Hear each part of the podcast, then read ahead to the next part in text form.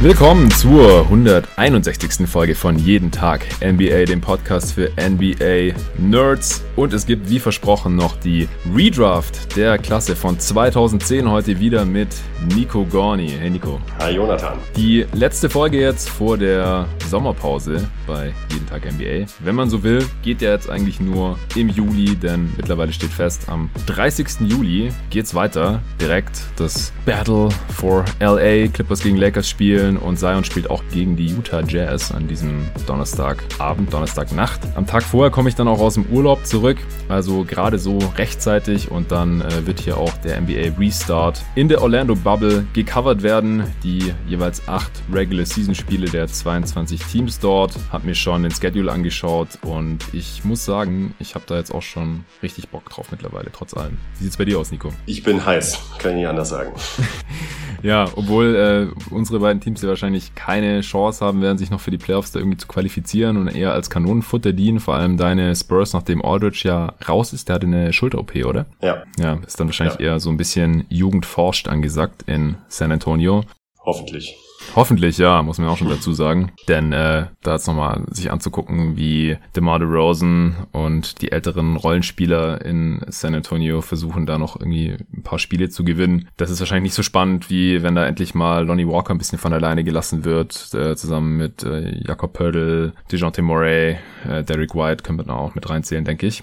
Und in Phoenix ja sowieso, da bin ich gespannt, wer spielt. Uber ist ja leider nicht dabei und dann Devin Booker, Aiton, Bridges. Das ist natürlich so oder so spannend für mich als Fan und ich bin auch gespannt, was dieser junge Kern da mal zusammenreißen kann, wenn alle mal ein bisschen fit sind, hoffentlich für diese acht Spiele. Wie auch immer, das kommt dann alles im August auf uns zu. Natürlich neben diesen eher unwichtigen Teams auch die ganzen Contender am Start. Sieht so aus, als würden nicht allzu viele Spieler fehlen, nicht allzu viele wichtige Spieler auch fehlen bei den ganzen Teams. Da kann sich jetzt natürlich noch ein bisschen was tun. Es äh, sind ja auch einige Corona-Fälle bekannt geworden. Da hoffen wir natürlich, dass alle fit werden bis dahin. Und auch allgemein, dass die äh, Situation in den USA dann so ist oder wird, bleibt, kann man fast nicht sagen, denn in letzter Zeit war der Trend eher negativ, was die Corona-Pandemie angeht, dass es dann auch wirklich zu verantworten ist, dass da Basketball gespielt wird in der Bubble. Ich bin auch gespannt, was die NBA letztendlich umsetzen wird Richtung Black Lives Matter Movement. Da gab es jetzt schon einige Ideen. Ich hatte ja auch in der vorletzten Folge mit Hassan zusammen einiges besprochen für und gegen den Restart der Liga. Wer sich noch nicht reingezogen hat, bitte reinziehen und die letzte letzte Folge 160 war ja die Redraft von 1996, die erste Redraft zu einem 90er Draftjahrgang, wurde auch schon fleißig gehört. Ich habe mir die Hörerzahlen reingezogen und es wurde auch sehr viel kontrovers diskutiert auf Twitter. Äh, Nico, ich glaube, du hast auch einfach mal so in den Raum geworfen, du hättest sogar Ben Wallace über Iverson gezogen und äh, hast so quasi das Haus angezündet und bist dann aber auch wieder gegangen. Ich glaube, du hast dann da nichts mehr weiter argumentativ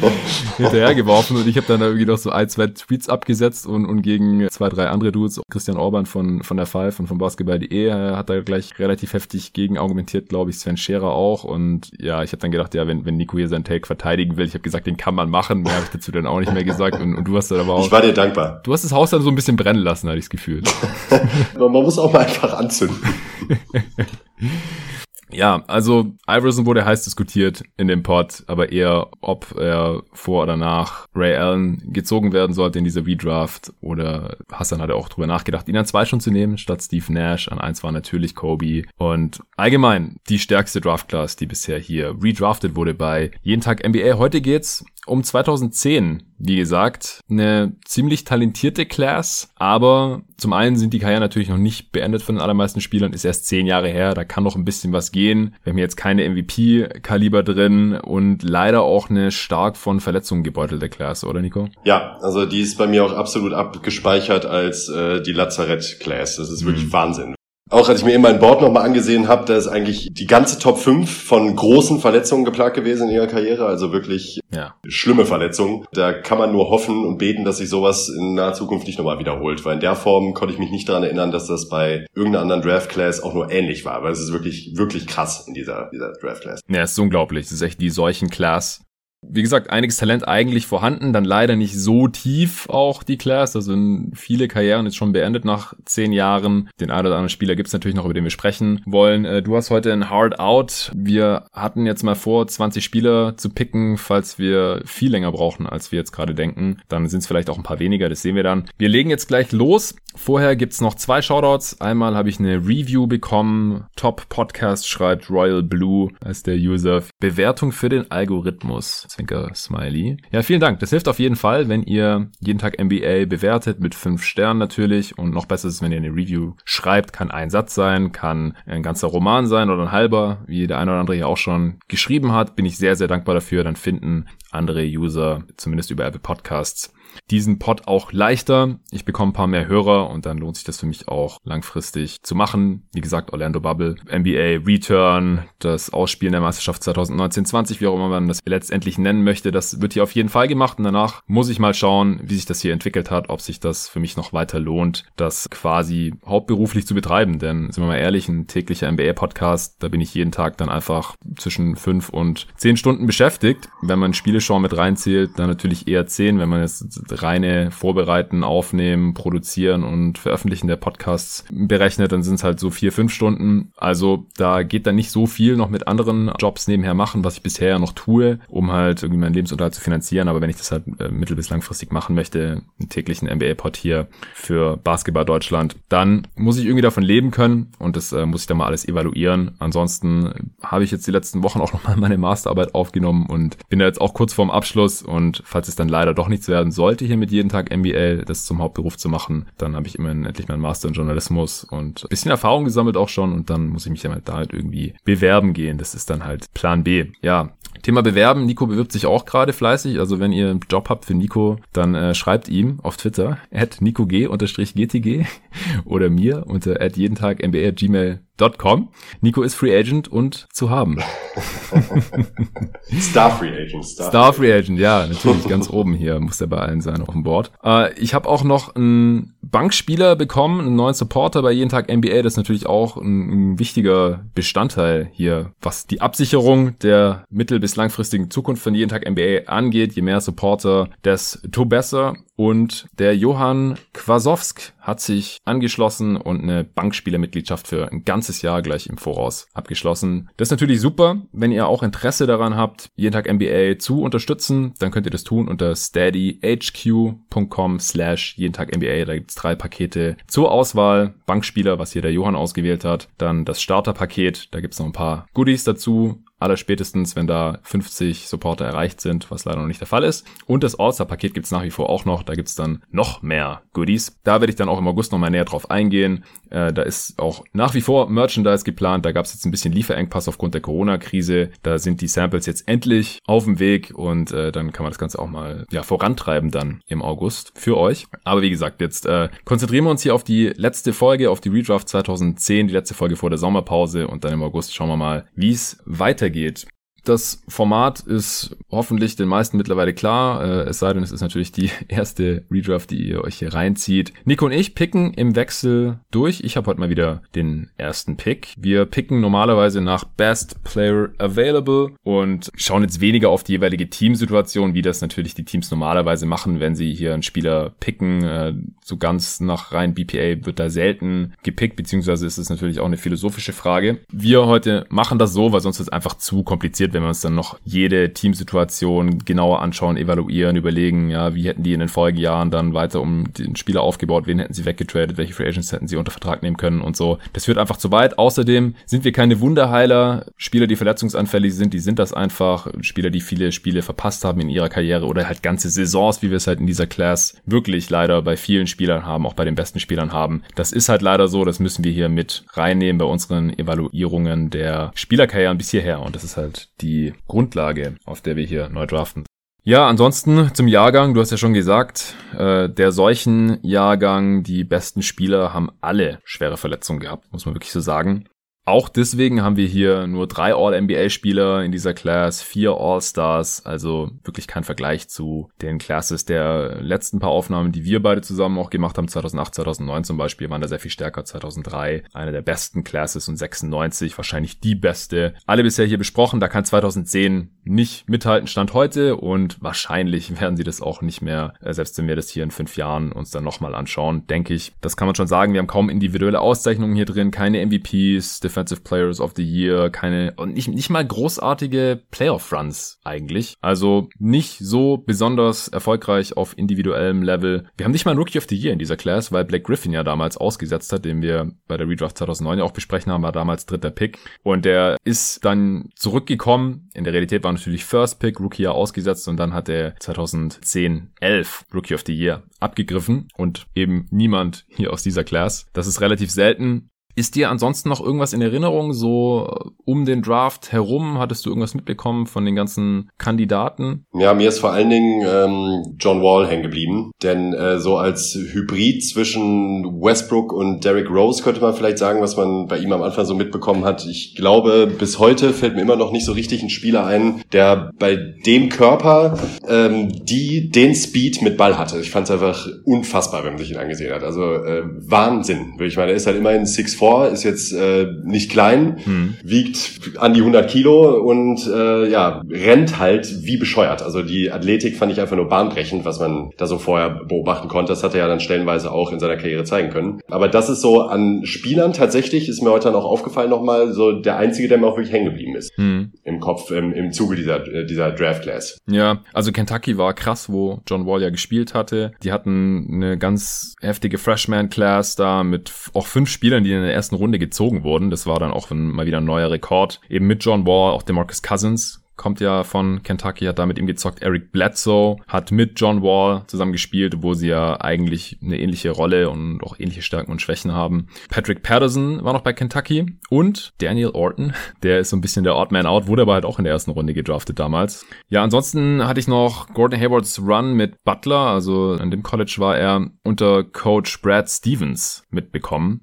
Gordon Hayward hatte da auch so einen Wurf vom Halfcourt, der der Game Winner gewesen wäre, glaube glaube ich, at the buzzer, der gegen den Ring ist, glaube ich. Also das ist mir noch irgendwie so im Hinterkopf. Da äh, hätte er sich unsterblich machen können und danach war dann natürlich auch Gordon Hayward und Brad Stevens ein Begriff. Brad Stevens ist ja dann kurze Zeit später auch von den Celtics angeheuert worden und Gordon Hayward wurde der neunte Pick in dieser Draft. Ansonsten Tibor Pleiss war 31. Pick, konnte sich nie in der NBA durchsetzen und Tim Ohlbrecht, auch ein Nationalspieler, der wurde nicht gedraftet, hat dann später noch, wurde noch ein bisschen ausprobiert in der NBA, aber äh, ja, wie gesagt, konnten sich beide nicht wirklich in der Liga halten. Ja, wenn du jetzt nichts mehr hast, dann können wir direkt loslegen, denke ich, mit unserem Redraft der 2010er Class. Auf geht's. Ja, erster Pick Washington Wizards, damals John Wall, kann man im Nachhinein nicht kritisieren. Also es war halt auch so eine Class, es war klar, John Wall ist der First Pick und da gibt's keine Alternative und vom Talent her war das jetzt auch im Nachhinein wirklich kein Fehler. Ich weiß nicht, wie weit du ihn jetzt hier nachher auf dem Board hast. Ich habe ihn nicht viel weiter unten. Leider halt auch diese üble Verletzung gehabt, Knieprobleme gehabt, dann irgendwie in der Dusche ja noch ganz blöd nach, nach seiner Knie-OP die Achillessehne gerissen zu Hause. Mhm. Seither ward er ja nicht mehr gesehen. Blöderweise gleichzeitig sein äh, fetter Supermax-Stil in Kraft getreten, der halt, halt gerade ein großes Problem ist für die Wizards. Aber im Prinzip war John Wall hier die richtige Wahl damals für die Washington Wizards und hat die Wizards ja dann die folgenden Jahre auch erstmal definiert, immer wieder in die Playoffs geführt. Trotzdem gibt's einen Spieler in dieser Class, den ich ganz klar besser sehe als John Wall und das ist Paul George. Damals erst an 10 gepickt von den Indiana Pacers, waren weitere Spieler der Pacers, den sie halt relativ spät noch abgreifen konnten und im Endeffekt halt einer der besseren der Class war. Wir hatten ja lange über Danny Granger diskutiert hier vor einigen Folgen. Ich glaube, der ging bei uns an drei dann weg. Und auch Roy Hibbert, der bei uns zwar auch erst wieder an 17 wegging, wie auch in der Realität. Da hat Arne Brandt mich neulich am Telefon nochmal für fertig gemacht, nachdem er das ja hier schon bei der Detroit Preview Review erledigt hat. Also den hätten wir einfach früher picken sollen. Ähm, war einfach ein sehr, sehr starker Defensivanker und auch für den 17. Pick einfach eine sehr gute, wenn auch kurze NBA-Karriere gehabt. Und Paul George reiht sich da eigentlich ganz gut ein, einfach als Spieler, der relativ spät noch zu haben war, offensichtlich talentiert war, aber halt da Fresno State kein namhaftes College und da jetzt halt auch nicht so besonders überzeugt hatte, sodass er in der Draft dann halt gefallen ist. Ist jetzt auch nicht so stark oder ganz auf dem Level ja, fast aller anderen First Picks unserer Redrafts hier, weil er ist kein MVP-Level-Spieler, auch wenn er letzte Saison da mal zeitweise im Gespräch war mit den Thunder, bis er sich dann da an seinen Schultern verletzt hat, auch wenn eigentlich klar war, dass er jetzt nicht MVP werden wird, den Titel nicht gewinnen wird, aber zumindest mal halt so ein Spieler, der in der Konversation war und ich glaube, er war auch Top 3. Aber halt ein klarer All-NBA-Spieler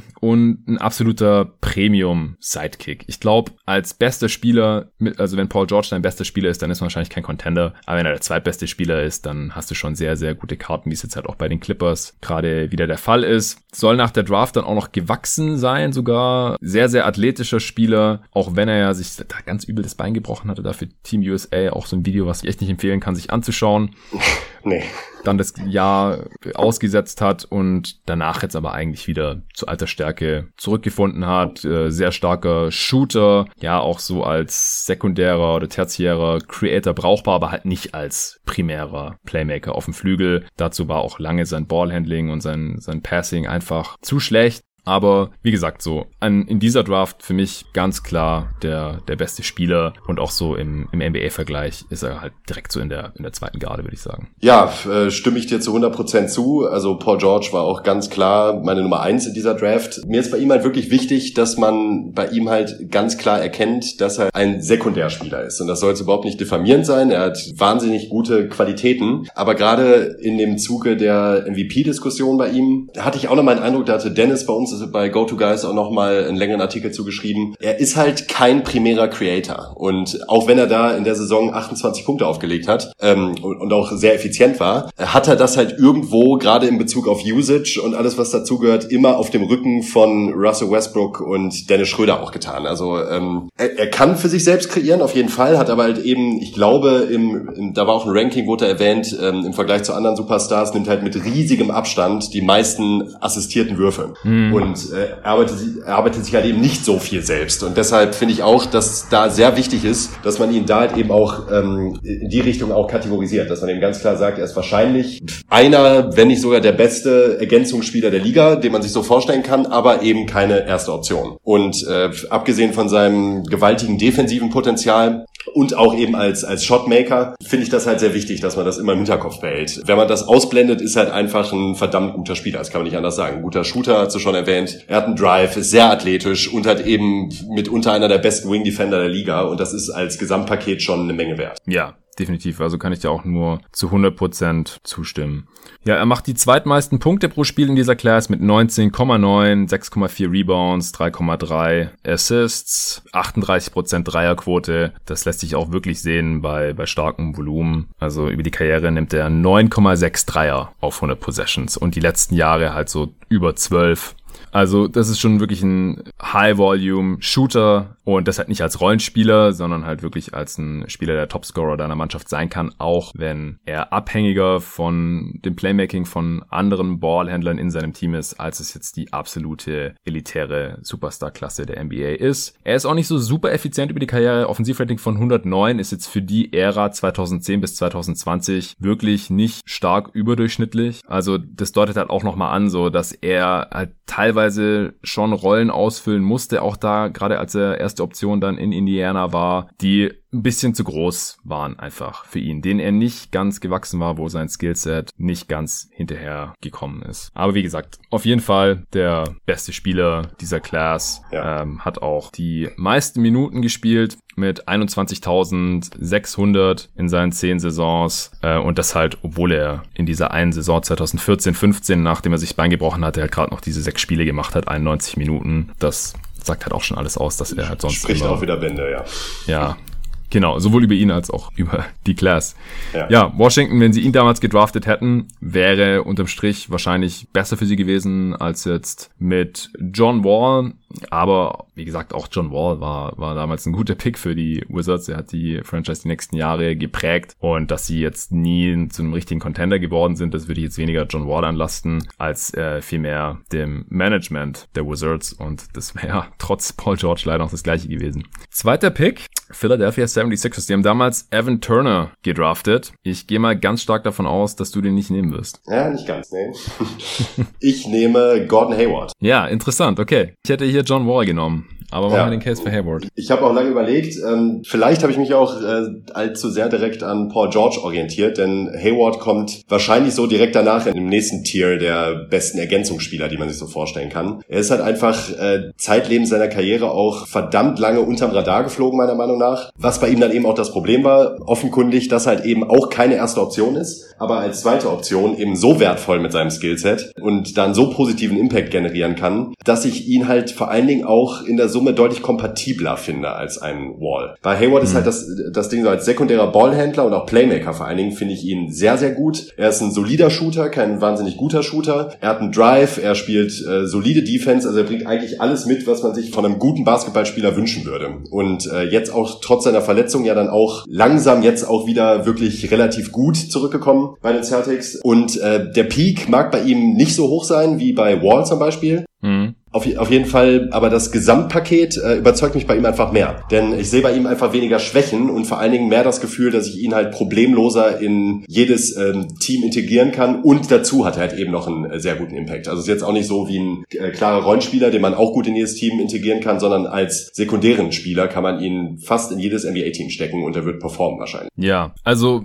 Sie sind bei mir im selben Tier. Ich habe da eine neue Gruppierung aufgemacht nach Paul George, wo auch nur diese beiden Spieler drin sind, Gordon Hayward und John Wall. Und äh, ja. äh, man kann definitiv äh, den, den Case machen für Hayward. Ich glaube halt einfach, dass ein John Wall, klar, er ist nicht so kompatibel wie ein Gordon Hayward, weil einfach Hayward mit äh, seinem Wurf, auch den er dann in seiner Karriere doch noch entwickelt hat. Anfangs hat er zwar gute Quoten gehabt von Downtown, aber auch nicht so viele Dreier genommen und er hat ja schon noch ein paar Jahre gebraucht, bis er dann in äh, der Liga angekommen ist. Und John Wall hat diesen Wurf halt nicht, deswegen funktioniert der Aufball einfach nicht so gut, das ist klar. Aber ich glaube halt, dass du mit einem John Wall als erste Ballhandling-Option Position schon ein ziemlich hohes Ceiling hast. Und äh, du hast ja gerade auch selber schon gesagt, dass die Peak von John Wall halt auch über der von Gordon Hayward ist. John Wall ist halt auch in die Liga gegangen und hat eigentlich direkt zerstört und Hayward hat in der Rookie-Saison fünf Punkte pro Spiel gemacht und, und, nicht mal 17 Minuten pro Spiel gespielt. In der zweiten Saison zwölf Punkte pro Spiel gemacht, knapp. Und dann äh, kam er so langsam, war halt dann auch nur einmal All-Star. Klar, Western Conference ist schwierig dann 2016, 17. Da war er dann so richtig gut, ist ja auch Free Agent geworden, war halt sein äh, Contract Year auch. Und dann Boston, erstes Spiel und äh, nach fünf Minuten halt direkt diesen ganz, ganz, ganz widerlichen Sprunggelenkbruch da gehabt. Und dann halt die restliche Saison ausgefallen. Unterm Strich hat er ein paar mehr Spiele als Wall gemacht, aber Wall hat dafür, dass er halt von Anfang an in der Liga eine große Rolle übernommen hatte, mehr Minuten gespielt. Also da nehmen sie sich jetzt wirklich nicht viel.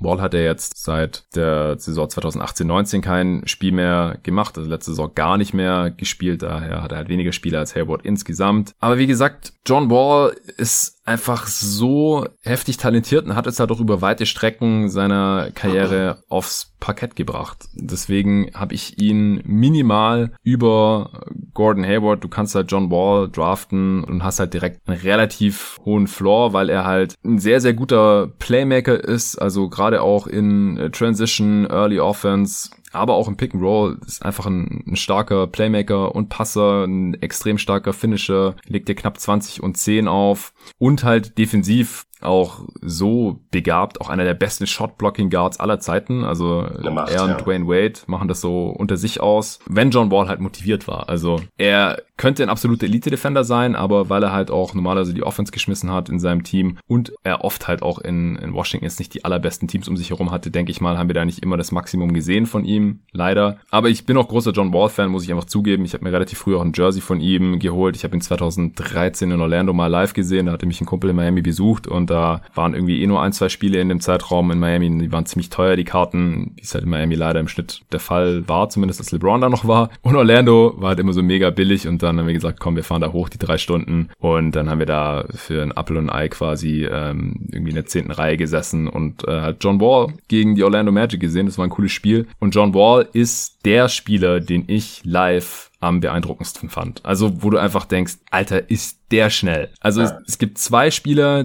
die da live, wenn die vor einem spielen, 20 Meter entfernt oder so, nochmal wirklich rausfallen und alle NBA-Spieler äh, sind heftig, wenn man die mal so vor sich sieht, wie, wie schnell die sind bei, bei ihrer Größe und so. Aber LeBron ist der eine und das verwundert wahrscheinlich niemanden und der habe ich natürlich auch viel öfter gesehen als Wall. Und John, John Wall ist einfach Atem atemberaubend gewesen, wie schnell er ist. Sein Antritt, seine Explosivität, End-to-End-Speed, richtig krass einfach. Seine Achillesferse war immer der Wurf, äh, no pun intended übrigens, aber das hat man dann halt schon in den Playoffs teilweise gesehen, dass die Gegenspieler halt immer unterm Block durch sind, ihn eher stehen lassen haben, denn äh, da sehen halt seine, seine Quoten, das konnte er nie so bestrafen, äh, über die Karriere jetzt wirklich nicht so toll aus. Hat zwar 4,1 Dreier genommen auf 100 Possessions, aber 32% davon nur getroffen. Und insgesamt finde ich halt, dass John Wall ein bisschen zu sehr verliebt in seinen Wurf ist, auch aus der Midrange. Er hat äh, fast 30% seiner Würfe über die Karriere sind lange Zweier und hat davon 36% getroffen. Und klar, wenn ich über Kobe's 40% abkotze, dann muss ich hier natürlich auch die 35,8% von John Wall ganz, ganz fett und rot anstreichen. Und wie gesagt, die 32% von der Dreierlinie, die boosten die Effizienz da auch nicht gerade.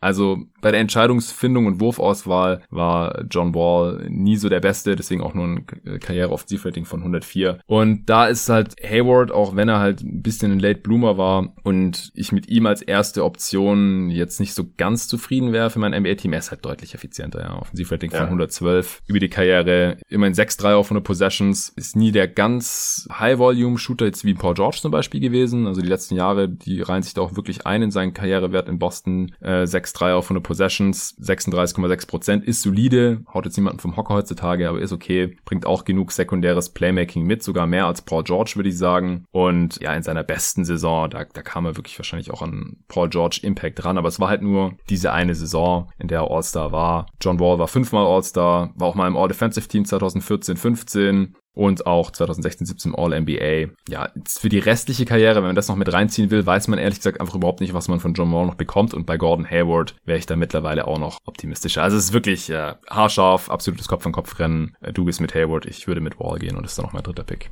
Ja, ja, also John Wall ist eine absolute Macht in Transition auch natürlich wegen seinem Speed, aber eben auch wegen seinen wirklich äh, begnadeten Passing Skills. Also ähm, da sind bei ihm auch Dinger dabei, äh, sowohl was Kreativität anbelangt, was ich bei ihm aber da vor allen Dingen immer beeindruckend fand, war diese Zielorientiertheit bei den Pässen. Also er spielt halt mhm. halt nicht nur Kickouts, wo man das Gefühl hat, ja, jetzt gibt's keine andere Option mehr, sondern äh, das hatte, man hat immer das Gefühl, wenn John Wall passt, das hat alles Hand und Fuß. Und ja. äh, sein Körper und auch seine Größe kommt ihm da sicherlich auch auch äh, zugute, auf jeden Fall. Ähm, eben was die Übersicht anbetrifft, aber ein sehr, sehr, sehr starker Passgeber. Und das auch mal abseits der blanken Zahlen, die ja auch durchaus beeindruckend sind bei ihm. Genau, also ich finde auch gerade zum Beispiel im Vergleich mit Westbrook, du hast es ja ganz am Anfang schon angebracht, der legt ja auch 10 Assists im Schnitt auf. Aber ich finde Wall, der sticht da schon nochmal mehr heraus. Also was das ja. Spiellesen angeht, Pässe immer wie an der Schnur gezogen, in die Corner. Also der ist schon nochmal ein Level über jetzt zum Beispiel einem Russell Westbrook, was das Playmaking und Passing angeht, meiner Meinung nach nach. Ja, super schade auf jeden Fall, dass ähm, er sich so schwer verletzt hat. Ich hoffe, dass er nochmal irgendwie zurückkommen kann, aber wenn er jetzt zurückkommt, dann ist es halt auch die,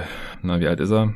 Age 30 Season, die nächste, wo dann ja schon naturgemäß die rohe athletische Gewalt nachgelassen hat oder spätestens dann nachlässt. Es sei denn, man heißt LeBron. Und wie gesagt, dann muss er halt wirklich an seinem Wurf gearbeitet haben und halt auch an seiner Entscheidungsfindung, um das halt irgendwie zu kompensieren. Ja. Ja, ja John Wall ansonsten, falls es noch irgendwie ein Argument sein sollte, ich finde ihn auch in den Playoffs ein bisschen überzeugender als Gordon Hayward, hat auch ein bisschen mehr aufzuweisen, aber ist natürlich auch ja. Eastern Conference. Ja. Hat 37 Playoff-Spiele und Gordon Hayward hat nur 24 dritter Pick, wo ich jetzt John Wall genommen habe, waren die New Jersey Nets damals noch. Die hatten Derek Favors genommen. Der hat auch relativ viel Hype bekommen damals. Also das äh, war kein Pick, an dem man wirklich was auszusetzen hatte an drei, wie ich mich erinnere. Der äh, konnte sein Talent nie so ganz ausschöpfen. Ich denke, wir reden heute auf jeden Fall noch über Derek Favors, deswegen will ich da jetzt nicht zu viel vorweggreifen. An vier Minnesota Timberwolves. Die haben damals Wesley Johnson gedraftet von Syracuse. Hat damals schon niemand so richtig verstanden, wieso so hoch. Der war zwar ganz gut am College, aber der war halt auch ein Senior und ziemlich athletisch. Und wenn du halt viel älter bist als deine Gegenspieler am College, der war schon 23 dann als Rookie und athletisch bist und ein bisschen werfen kannst, dann, dann siehst du halt richtig gut aus am College.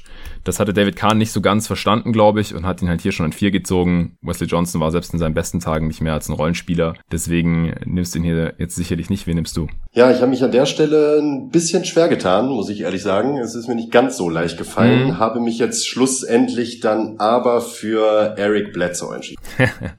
ja, nice. Und hätte ich ja auch genommen tatsächlich. Ja, der kleine LeBron Vom Skillset her tatsächlich relativ vergleichbar mit John Wall, wenn wir da schon mal waren. Hat gut Freiwürfe gezogen, was ich, was ich bei ihm immer ganz gut finde, als sehr bulliger Athlet und halt defensiv vor allen Dingen auch wirklich gut. Stellenweise vielleicht ein bisschen überhyped, in dem Kontext, aber äh, trotzdem wirklich, wirklich ein sehr guter Defender auf jeden Fall. Der Wurf ja. fehlt halt. Im Drive ist er gut, aber sobald es in Richtung Playoffs geht, wird's halt richtig düster. Und jo. das haftet ihm halt leider auch so ein bisschen an. Also der fehlende Wurf ist halt sowieso natürlich immer ein großer Nachteil, gerade wenn es in die Postseason geht. Aber äh, da hatte man dann auch oft das Gefühl, was ihn auch so generell ganz gut äh, charakterisiert, ähm, er ist halt ziemlich kopflos in vielen Aktionen. Jetzt nicht äh, Tendenz Westbrook, aber oft wirkt das halt ein bisschen vogelwild, vor allen Dingen die, die Wurfauswahl. Und mhm. äh, das ist dann in den Playoffs dann schon sehr negativ und spricht dann auch wieder irgendwie Bände, dass ich mich jetzt trotzdem für ihn hier an der vierten Position entschieden habe, weil er hat durchaus klare Schwachstellen. Er hat Stärken, keine Frage, aber halt auch durchaus Schwachstellen. Und äh, das ist schon ein bisschen kein gutes Zeichen für diese Draft Class, dass man ihn hier an vier meiner Meinung nach äh, gut und gerne nehmen kann. Ja, auf jeden Fall. Also wie gesagt, nach äh, Wall und Hayward fängt bei mir auf jeden Fall auch eine neue Gruppierung an. Und da habe ich drei Spieler und da habe ich Bledsoe jetzt auch tatsächlich ganz oben gehabt. Ja, er ist heutzutage Starting Point Guard von einem echten Contender von den Milwaukee Bucks und einem 60-Siege-Team. Also das geht durchaus, vor allem in der Regular Season. Aber wie du gerade schon gesagt hast, er hat halt ganz klare Schwächen und Limitationen, die dann halt, je tiefer man in die Playoffs vorstößt, immer offensichtlicher werden. Also sein Wurf ist halt nicht so sicher. In Playoffs wird er dann halt teilweise gar nicht verteidigt und ähm, nimmt dann halt sperrangelweit offene Würfe gar nicht und dann ähm, nimmt er wieder Würfe, wo man denkt, wieso hat er jetzt den unbedingt genommen? Defensiv extrem talentiert, ähnlich wie John Wall eigentlich, obwohl so einen halben Kopf kleiner ist, würde ich sagen, hat aber unglaublich lange Arme, ähnlich athletisch und war halt vor allem zu Beginn seiner Karriere mehr Rollenspieler, so er sich an dem Ende auch mehr reingehängt hat, bis er dann irgendwann in Phoenix in richtig grottigen Teams aufgelaufen ist, leider von denen ich auch viel zu viel gesehen habe, wo er dann defensiv teilweise auch nicht mehr so motiviert war. Aber bei den Clippers vor allem war das noch richtig stark. Und jetzt auch wieder bei den Bucks nicht auf absolut elitärem Niveau, weil dafür ist für mich ja das defensive Spielverständnis manchmal nicht so hundertprozentig da. Also ja, das also man es ist immer schwierig, ja, das haben wir im Pod auch schon oft gesagt, was ist da jetzt Scheme und Vorgabe vom Coach und welche Entscheidung trifft der Spieler da jetzt wirklich selber. Ich kann mich auch erinnern, das hatte ich damals hier bei jeden Tag NBA letztes Jahr in den Playoffs auch immer wieder erwähnt, dass manchmal einfach nicht ganz klar ist, wieso rotiert er da jetzt und wieso hilft er da weg und da geht er zum Doppeln und so. Das ist bei Eric Bledsoe manchmal einfach ein bisschen fragwürdig, aber On-Ball und im Pick-and-Roll einfach eine absolute Pest. Ganz, ganz starker Defender auch jetzt noch mit über 30 mittlerweile. War ja auch in der letzten abgeschlossenen Saison im All-Defensive-Team. Völlig zu Recht. Offensiv halt jetzt lange nicht der Floor General, der John Wallace oder sowas. Also er ist echt überhaupt nicht der Superstar Playmaker. Aber wie gesagt, ansonsten relativ vergleichbar, weil sie halt ultraathletische Guards sind, die defensiv ganz, ganz starke Anlagen haben und ja, offensiv halt so ein bisschen der, der Wurf fehlt. Aber die Rollen waren halt über die Karriere die meiste Zeit eher unterschiedlich. paar Jahre war Eric Bledsoe ja auch ja so erste Geige in Phoenix mal 21 Punkte pro Spiel aufgelegt, 5 Rebounds, 6 Assists. So, wie gesagt, Dreier auch bisschen Problem bei ihm, die Karriere, nicht ganz sechs Versuche im Schnitt, keine 34 Prozent getroffen, selten mal über 35 Prozent im Schnitt, Offensivrating von 108. Ist in Ordnung. Er hat eine sehr, sehr solide Karriere. Ich denke, dass die Rolle, die er jetzt bei den Bucks hat, so optimal ist für ihn. Ich denke, die Bucks können einen Titel holen mit ihm als Starter, was auch nochmal ein Qualitätsmerkmal ist auf jeden Fall und ihn halt auch über alle anderen Spieler jetzt hier stellt, die ich jetzt hier hinter ihm auf meinem Board habe. Weil da hätte ich dann bei den meisten Spielern schon meine Zweifel oder die Rolle wäre halt sehr viel kleiner als die von Bledsoe. Ja. ja, definitiv auch ein besserer Pick als Wes Johnson damals für die Wolves. Klar, die hatten äh, Rubio und Flynn schon gedraftet, deswegen wäre Bledsoe jetzt hier nicht die offensichtliche Wahl gewesen. Aber wie gesagt, wir draften nach BPA und das ist für mich auch ganz klar Bledsoe. Der ging damals erst an 18 zu den LA Clippers. Sehr, sehr guter Pick damals natürlich gewesen. Heute hier ganze 14 Spots weiter oben. Das ist natürlich nice. Dann bin ich wieder dran an fünf. Die Sacramento Kings, die haben damals DeMarcus Cousins bekommen, galt als einer der talentiertesten Spieler. Seine Nachteile waren auch zur Draft schon bekannt, so ein bisschen Headcase, macht oder will manchmal zu viel auf dem Feld, äh, Hitzkopf und so weiter. Und das hat sich in der NBA bei den Kings dann leider halt auch direkt bestätigt. Ich habe lange mit mir gerungen, ob ich ihn jetzt hier wieder nehmen soll zu den Kings. Aber da das erstens nicht so gut funktioniert hat und zweitens er halt auch einer dieser Spieler ist, die extrem viel verletzt waren. Jetzt natürlich auch aktuell hat er bei den, bei den Lakers dann noch seine Reha gemacht, dann haben sie ihn irgendwann gedroppt, damit sie Markeith Morris sein können. Auch Achillessehne gerissen und diverse andere Unterkörperverletzungen jetzt noch gehabt. Ich bin gespannt, wann und wie er mal noch zurückkommen wird. Aktuell ist er in keinem NBA-Roster. Deswegen habe ich hier einen solideren Spieler genommen und zwar Derek Favors über Cousins.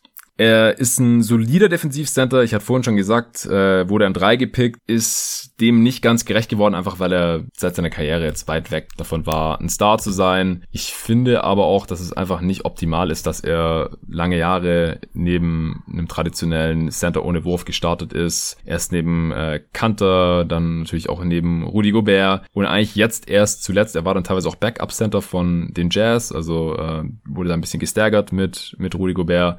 Auch wenn die Lineups defensiv natürlich sehr stark waren mit Gobert, aber offensiv ist es einfach nichts. Er hat einfach ein Skillset von einem modernen Center, Dreier nicht so wirklich vorhanden und äh, defensiv aber richtig stark und jetzt auch bei den Pelicans zwar nur 45 Spiele gemacht in dieser Saison, war da der Starting Center und mit ihm lief es vor allem defensiv sehr, sehr gut und ohne ihn ging da eigentlich dann gar nicht viel. Legt über die Karriere 11 Punkte und 7 Rebounds auf, das haut jetzt niemanden vom Hocker, aber ich glaube einfach, dass man mit ihm im Team sehr viel weniger Kopfschmerzen hat als mit dem DeMarcus Cousins. Klar, er hat offensiv überhaupt nicht die Skills von Cousins, sehr viel weniger talentiert, aber er weiß einfach, was sein Job ist und den macht er gut und mit Favors in der Starting Lineup würde ich mir jetzt auch keine Gedanken machen, dass man Contender sein kann. Und das ist bei Cousins halt irgendwie, da habe ich da sehr viel größere Zweifel, weil als erste Option hat Cousins nie gezeigt, dass er irgendwas reißen kann. Also nicht mal ein Playoff-Team oder so, klar, war nicht immer seine Schuld. Basketball ist ein Mannschaftssport, die Kings miserables Management, schlechte Teammates gehabt und so weiter.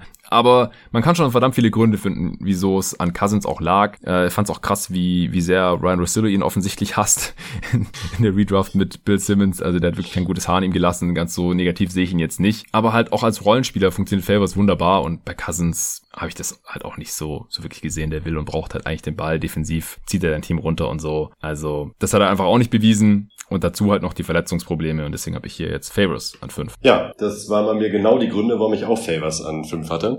Ach. Bei mir. Ähm, Derek Favors ist halt als defensiv orientierter Rollen- bzw. Ergänzungsspieler ähm, schon ziemlich gut. Kann man nicht anders sagen. Also offensiv hapert's da natürlich. Also gerade eben beim Wurf, wie du schon angesprochen hattest, würde man sich einfach mehr wünschen, dass er das vielleicht einfach auch mal mehr probiert. Wenn er es nicht kann, kann man natürlich nichts machen. Er macht halt wenig Fehler. Das finde ich vor allen Dingen sehr gut bei ihm. Er kennt seine Rolle, füllt die aus und eben gerade defensiv auch sehr gut aus. Also als äh, Defensivspieler ist er schon wirklich ähm, sehr talentiert und weiß da auch, was zu tun ist und setzt das entsprechend ein, eigentlich egal in welcher defensiven Situation. Ist natürlich auch hilfreich, dass er eben eine Zeit äh, neben Rudi Gobert gespielt hat. Aber das war defensiv schon wirklich äh, fies, gegen dieses Jazz-Team zu spielen. Und da hat Favors auf jeden Fall auch einen, äh, einen ordentlichen Anteil daran gehabt, dass, er, dass das so war. Und äh, deshalb auch, bei, bei ihm weiß man halt genau, was man bekommt. Und das wird man wahrscheinlich auch jetzt noch ein paar weitere Jahre bekommen. Er verlässt sich jetzt nicht so sehr auf seine Athletik, beziehungsweise ist die nicht so wahnsinnig wichtig bei seinem Spielertyp. Und deshalb ja, glaube ich. Zu Beginn war er schon extrem athletisch. Zu Beginn, ja, ja. aber stimmt, ja. er ist halt immer noch so ein solider Spieler, obwohl die jetzt halt offensichtlich ja. ähm, auch mit 29 leider schon, schon nachlässt. Ja, äh, ich glaube, dass er aufgrund seiner Instinkte da trotzdem immer noch auch für die nächsten Jahre noch einen äh, guten Job machen können wird. Ja, vor allem halt auch auf der 5, Ende. Ja. Genau, genau. Und da, das war vielleicht für ihn stellenweise auch ein Problem, dass halt eben oft auf der 4 eingesetzt wurde, obwohl er vom Skillset her halt dann doch ziemlich klar eigentlich ein Fünfer ist. Ähm, an sich aber einfach sehr solide. Ja, auf jeden Fall. Hat auch von den Spielern, die wir hier bisher gedraftet haben, die meisten Spiele absolviert, die drittmeisten in dieser Class. Von den äh, Gesamtminuten, klar, seine Rolle, er, hat, er war halt nie ein Star, ja, muss man halt einfach sagen. Ähm, deswegen sind die Gesamtminuten jetzt geringer als die von äh, Bledsoe, Hayward, Wall, George und auch Cousins. Das steht auf Platz 7 viertmeisten Rebounds pro Spiel in dieser Class. Bei den äh, Punkten ist er immer noch auf Platz 10. Äh, wir können auch ein paar andere äh, Karrierestats hier nachreichen. Ich hatte es vorhin nur mal Paul George mal erwähnt. John Wall gibt uns 19 Punkte und 9,2 Assists über die Karriere. Bei Gordon Hayward sind es 15 Punkte, 4 Rebounds und 3,5 Assists. Und bei Eric Bledsoe sind es 14, 4 und 5. Gut, dann äh, bist du jetzt wieder dran an 6. Ja. Die Golden State Warriors, dem damals Ekpe Judo gedraftet. Ja, ich weiß nicht, äh, ob du den überhaupt auf deinem Board hast. Das Nee. war ein ziemlicher Bust. Also, ich weiß nicht, Wesley Johnson muss man eigentlich auch als Bust bezeichnen, denke ich, da an 4 wegging. Evan Turner an 2 auch viel zu hoch. Und hier jetzt mit Judo an 6 auch schon wieder ein Spieler, der da eigentlich nichts verloren hat jetzt im Nachhinein. Wie nimmst du? Ich nehme dann jetzt äh, DeMarcus Cousins. Ja, dann haben wir bisher auch wirklich äh, wieder fast die identische Reihenfolge, außer dass du Hayward an 2 hattest und ich an 3. Äh, du hast es eben eigentlich fast alles schon mal angerissen. Ähm, offensiv wahnsinnig talentiert, kann man nicht anders sagen. Also der konnte wirklich alles, gerade mit diesem Körper, äh, Ja. total mobil, beweglich, athletisch, stark, äh, eine Menge Masse mitgebracht, äh, trotzdem total geskillt, was sämtliche Abschlüsse am Ring anging. Äh, Dreier gehabt, zwar keinen wahnsinnig guten, aber gerade dann auch Richtung äh, der Pelicans hat er halt auch immerhin seine sechs Dreier pro Spiel genommen und die auch vernünftig getroffen bei, bei 35 Prozent. Und das ist halt mit dieser Größe und mit der Gefahr, die er halt sonst offensiv mitgebracht hat, halt schon krass. Also jetzt so als gesamtes Offensivtalent ist halt schon sehr weit oben einzuordnen. Umso frustrierender, was dann halt eben äh, die negativen Seiten angeht. Wie absoluter Hothead natürlich, ke keine Frage. Ähm, Head Case muss man halt ganz klar sagen. Glaube ich auch kein Spieler, so, sofern man das hier von außen beurteilen kann, mit dem man jetzt wahnsinnig gern zusammenspielen würde. Ähm, hat immer was zu meckern. Ja, und defensiv halt einfach ein Loch. noch Also ähm, so gut er offensiv stellenweise wirklich war, und der war wirklich verdammt gut ähm, in, in ein paar Saisons, äh, weil defensiv so schlecht, dass das halt seinen gesamten Impact dann schon irgendwie negiert hat. Und ähm, ja, das führt halt eben dazu, wenn man noch die Verletzung dazu addiert, zu den Punkten, die du eben genannt hattest, äh, dass man ihn selbst jetzt an dieser Stelle noch irgendwie mit so leichten Bauchschmerzen nimmt. Weil wenn ich jetzt wüsste, wie sich die Karriere entwickelt und ich würde ihn nehmen, weiß ich zwar, was ich kriege, so ungefähr, aber äh, er ist halt irgendwie auch eine, eine Art von Wildcard. Also in, in seinen besten Spielen kann er einem Spiele gewinnen, äh, keine Frage an seinen besten Tagen, aber es gibt halt dann auch sehr viele Spiele, äh, wo er das Team halt insgesamt so runterzieht, dass es halt eben nicht läuft. Aber nur um das nochmal zu verdeutlichen, wie tatsächlich auch jetzt einzigartig, soweit würde ich vielleicht nicht gehen, aber schon sehr besonders er für seinen Körper ähm, offensiv ist. Er hat halt mit Anthony Davis dann in äh, New Orleans haben die Pick and Roll zusammengelaufen und wie viele Big Men können das? Und dann stellenweise halt wirklich auch noch erfolgreich. Äh, das Ja. war schon beeindruckend, das kann man nicht anders sagen. Ja, ich war auch super hyped, als er dorthin getradet wurde. Äh, leider ja dann auch verletzt dort und ja, seither hat er auch nicht mehr wirklich ein Bein auf den Boden bekommen, muss man halt leider einfach so sagen. Was, was auch sehr, schade ist. Also da könnte es jetzt auch in verschiedenste Richtungen gehen. Äh, wird jetzt im August 30. Ja, wie du schon gesagt hast. Also offensiv absolutes Schweizer Taschenmesser ist auch der Topscorer dieser Class tatsächlich über 21 Punkte pro Spiel, fast 11 Rebounds im Schnitt, äh, 3,2 Assists und da hat er auch echt Saisons gehabt, wo so Richtung 5 Assists im Schnitt ging, hat teilweise auch im Break den Ball selber gebra äh, gebracht und dann irgendwelche Zuckerpässe gespielt. Ähm, legt defensiv tatsächlich auch halt Stats auf, also holt Steals und Blocks, aber halt, boah, immer so unmotiviert, richtig dumme Fouls und dann noch ein technisches obendrauf und Ryan Russillo hat es halt so ausgedrückt, DeMarcus Cousins macht einfach die ganze Zeit losing plays. Also halt mehrere pro Spiel, die halt deinem Team richtig was kosten. Und ähm, wenn du dann halt unterm Strich meistens mehr Spiele verlierst, als du gewinnst, dann passt es ja halt leider einfach auch irgendwie ins Bild. Und da ist halt wirklich die Frage, wie wäre seine Karriere verlaufen, wenn er nicht von den Kings gedraftet worden wäre, die halt auch zu den absoluten Katastrophen-Franchises gehören und vor allem halt auch in dem Zeitraum, in dem Cousins dort gespielt hat, gehört haben. Was denkst du, wenn er jetzt von, wenn er jetzt irgendwie an Spurs gelandet wäre, zum Beispiel? Denkst du, er wäre ein anderer Spieler gewesen? Hätte ihm Pop das irgendwie austreiben können? Also ist natürlich spekulativ und spielt eh jetzt nicht so die Rolle hier bei uns, aber interessiert mich einfach. Also zumindest wären ihm wahrscheinlich äh, so Sachen ausgetrieben worden, wie da gibt's ja teilweise sogar richtige Montages bei YouTube, wo man ihn im Bild immer nicht sieht, wenn die Kings verteidigen. wo er irgendwie erst, äh, Ja. wo er wirklich erst, er ist einfach nicht im Bild, weil er einfach nicht nach, nicht nach mal, hinten läuft. Mitglieder zurückkommt, ja. Sowas wäre bei den Spurs äh, nicht passiert oder wäre Ja. einfach eiskalt gebencht worden. Ähm, aber ob man ihm grundsätzlich äh, so dieses Wesen hätte austreiben können, keine Ahnung, ist natürlich ist äh, wahnsinnig schwer einzuschätzen. Äh, es hätte, also allein vom Talent her, das ist ja das Ding, ist halt wahnsinnig talentiert und da wäre schon mehr möglich gewesen, da bin ich mir schon sicher. Ob er jetzt am Ende dann wirklich eine bahnbrechende Karriere hingelegt hätte, who knows, aber ähm, in einem besseren Umfeld und wie du schon gesagt hast, also viel schlechter als die Kings geht es halt auch nicht in, in diesem Kontext. Und ähm, ich glaube, da wäre schon mehr drin gewesen. Ja, viermal All-Star, zweimal All-NBA sogar, ja, trotz Kings. Äh, mit Hassan hatte ich mich bei der Redraft 96 gefragt, ob es eigentlich noch einen anderen Spieler gibt, der individuell so gut war wie Sharif Abdurrahim und halt nie in den Playoffs war, außer ganz am Ende der Karriere einmal. Und Cousins war auch nie in den Playoffs. Eigentlich ist er so der Vergleich. Ja? Also klar, mit den Warriors halt jetzt vor einem Jahr. Acht Spiele, 133 äh, Minuten und Kacke gespielt. Also 90er Offensivrating. Da müssen wir nicht drüber sprechen. Eigentlich ist er so der, der moderne Sharif Abdurrahim bis hierhin. Und auch über die Karriere, ja, 103er Offensivrating ist für diese Ära jetzt halt richtig schlecht. Äh, ja. Ganz deutlich unterdurchschnittlich. Einfach weil, weil er halt auch selbst offensiv bei allem Talent einfach zu viel gemacht hat. Er hat auch 2015, 16 die Liga in der Usage Rate angeführt. Es gab keinen Spieler, der mehr Abschlüsse genommen hat als DeMarcus Cousins. Und das als Center, ja. Auf der anderen Seite auch extrem talentierter Rebounder auch. Einfach einen krassen Körper. Er hat ja auch super lange Arme, sehr, sehr kräftig, nicht immer zu 100% austrainiert auch. 2013, 14 hat er die höchste Defensiv-Rebound-Rate der Liga auch gehabt gehabt. Also, wie gesagt, der, der konnte wirklich sehr, sehr viel, besonders viel draus gemacht. Hat er nicht. Und ja, Wurf war halt auch nie so, so ganz da, vor allem nicht, also nicht konstant über die Karriere.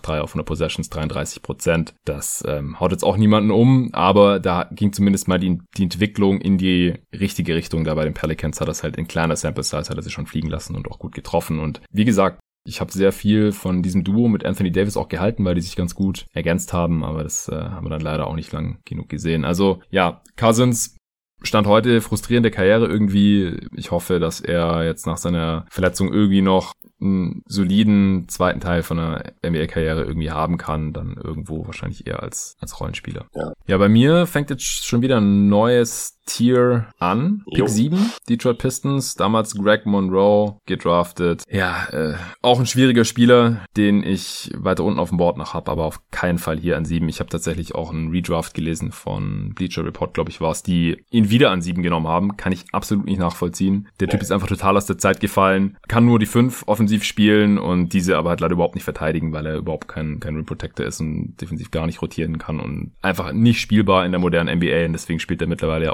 oder hat in der Bundesliga zuletzt gespielt bei Bayern, ähm, jetzt aber in, im BBL-Turnier, das jetzt äh, neulich zu Ende gespielt wurde. Ich habe da nicht viel von gesehen, aber ich habe mitbekommen, dass Monroe da gar nicht gespielt hat. Wie dem auch sei, ist schon wieder raus aus der Liga. Ich nehme ihn auf gar keinen Fall an sieben, sondern ich nehme jetzt Avery Bradley.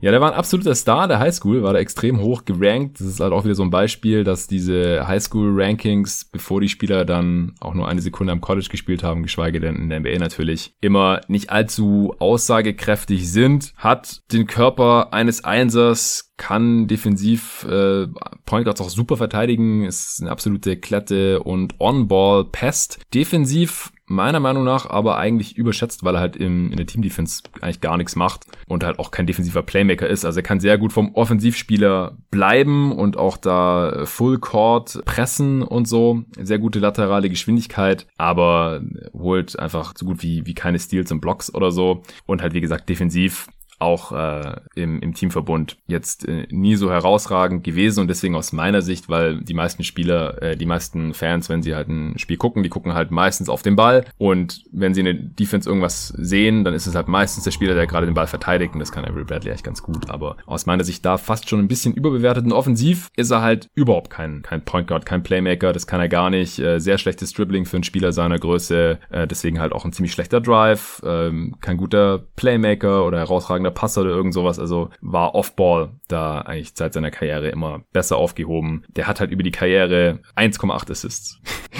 Das ist schon krass für einen Spieler, der als Point Guard gedraftet wurde und 6'3 groß ist. Also ich weiß nicht, ob es überhaupt noch mal einen Spieler gibt, der so wenig Assists spielt, obwohl er noch relativ oft einen Ball in der Hand hat als Guard. Also ist, diese 1,8 Assists pro Spiel, die sind, müssen ja, die sind ja fast schon aus Versehen wahrscheinlich. Also unglaublich. 12 Punkte pro Spiel, 36 Prozent seiner Dreier getroffen, aber jetzt auch kein tödlicher Shooter, sechs Dreier auf 100 Possessions. Äh, als Rookie hat er so gut wie keine Dreier getroffen in seinen 31 Spielen, hat sich den Wurf dann so ein bisschen antrainiert mit der Zeit. Ist er dann zum 3D-Spieler geworden. Aber an der Stelle jetzt hier halt noch ein Spieler, mit dem man als Starter noch Contender sein kann, hat er ja dieses auch wieder bewiesen bei den Lakers. Leider ist jetzt in Orlando nicht dabei, offiziell, weil sein Sohn gesundheitlich, äh, glaube ich, zur Risikogruppe gehört und er deswegen nicht in, in die Bubble will und sich selber auch nicht diesem Risiko aussetzen will und so weiter. Alles nachvollziehbar. Er war aber auch sehr lautstark, was eben die Gleichberechtigung von schwarzen Amerikanern angeht und auch an, beziehungsweise deren Chancen auch, äh, was Einstellungen und Bewerbungsverfahren in der NBA angeht und so weiter. Das war jetzt aber offiziell nicht der Grund, wieso er hier nicht dabei ist. Aber wie gesagt, Fakt ist, er wird nicht für die Lakers auflaufen in Orlando, was sehr schade ist, denn wie gesagt, ich hätte mir durchaus vorstellen können, dass die Lakers mit ihm als Starter einen Titel holen können. Und deswegen habe ich ihn jetzt ja auch eher an der Spitze dieses Tiers, weil bei allen anderen Spielern kann man halt schon diskutieren, ob das wirklich geht. Aber auf individueller Ebene ist er weder offensiv besonders toll und defensiv halt auch tendenziell ein bisschen überschätzt, Avery Bradley. Ja, auch da schließe ich mich wieder zu 100% an. Wäre auch mein Pick gewesen jetzt an der Stelle. Ach, ähm, schlimm heute. Ja, heute ist wieder schlimm, heute ist wieder schlimm. Back to the roots.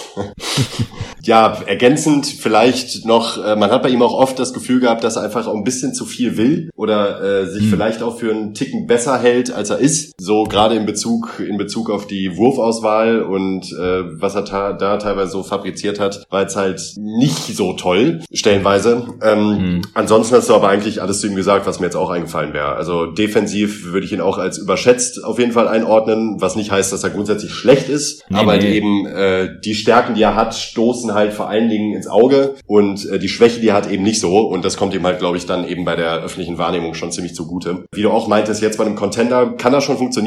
Da bleiben dann halt auch gerne so Highlight-Spiele hängen, wie ich glaube, wann war es gegen Boston, das Spiel von ihm, wo er irgendwie, ich weiß nicht, 18 Punkte gemacht hat und mhm. äh, gute Quoten hatte. Ähm, kann schon gute Spiele liefern, glaube ich, auch in einer Playoff-Situation. Aber auch da jetzt wieder, um den Bogen zu schließen, diese Draft ist halt, äh, da kommt halt leider nicht mehr so viel. Wenn man jetzt halt schon an Position 7 Bradley nimmt, was ich halt absolut vertretbar finde. Wie gesagt, ich hätte ihn auch genommen. Aber äh, spricht halt dafür, dass die Draft-Class dann leider echt nicht so ist. Ja, er war zweimal im All-Defensive-Team und das ähm, finde ich halt dann schon bisschen ja, zu viel much, ja. für seinen Impact, den er hat. 99er Offensivrating über die Karriere. Wie gesagt, offensiv leider meistens eher ein bisschen zu viel gemacht dafür, was er für Skills mitbringt letztendlich. Da ähm, funktioniert er als Spot-Up-Shooter eigentlich noch am besten.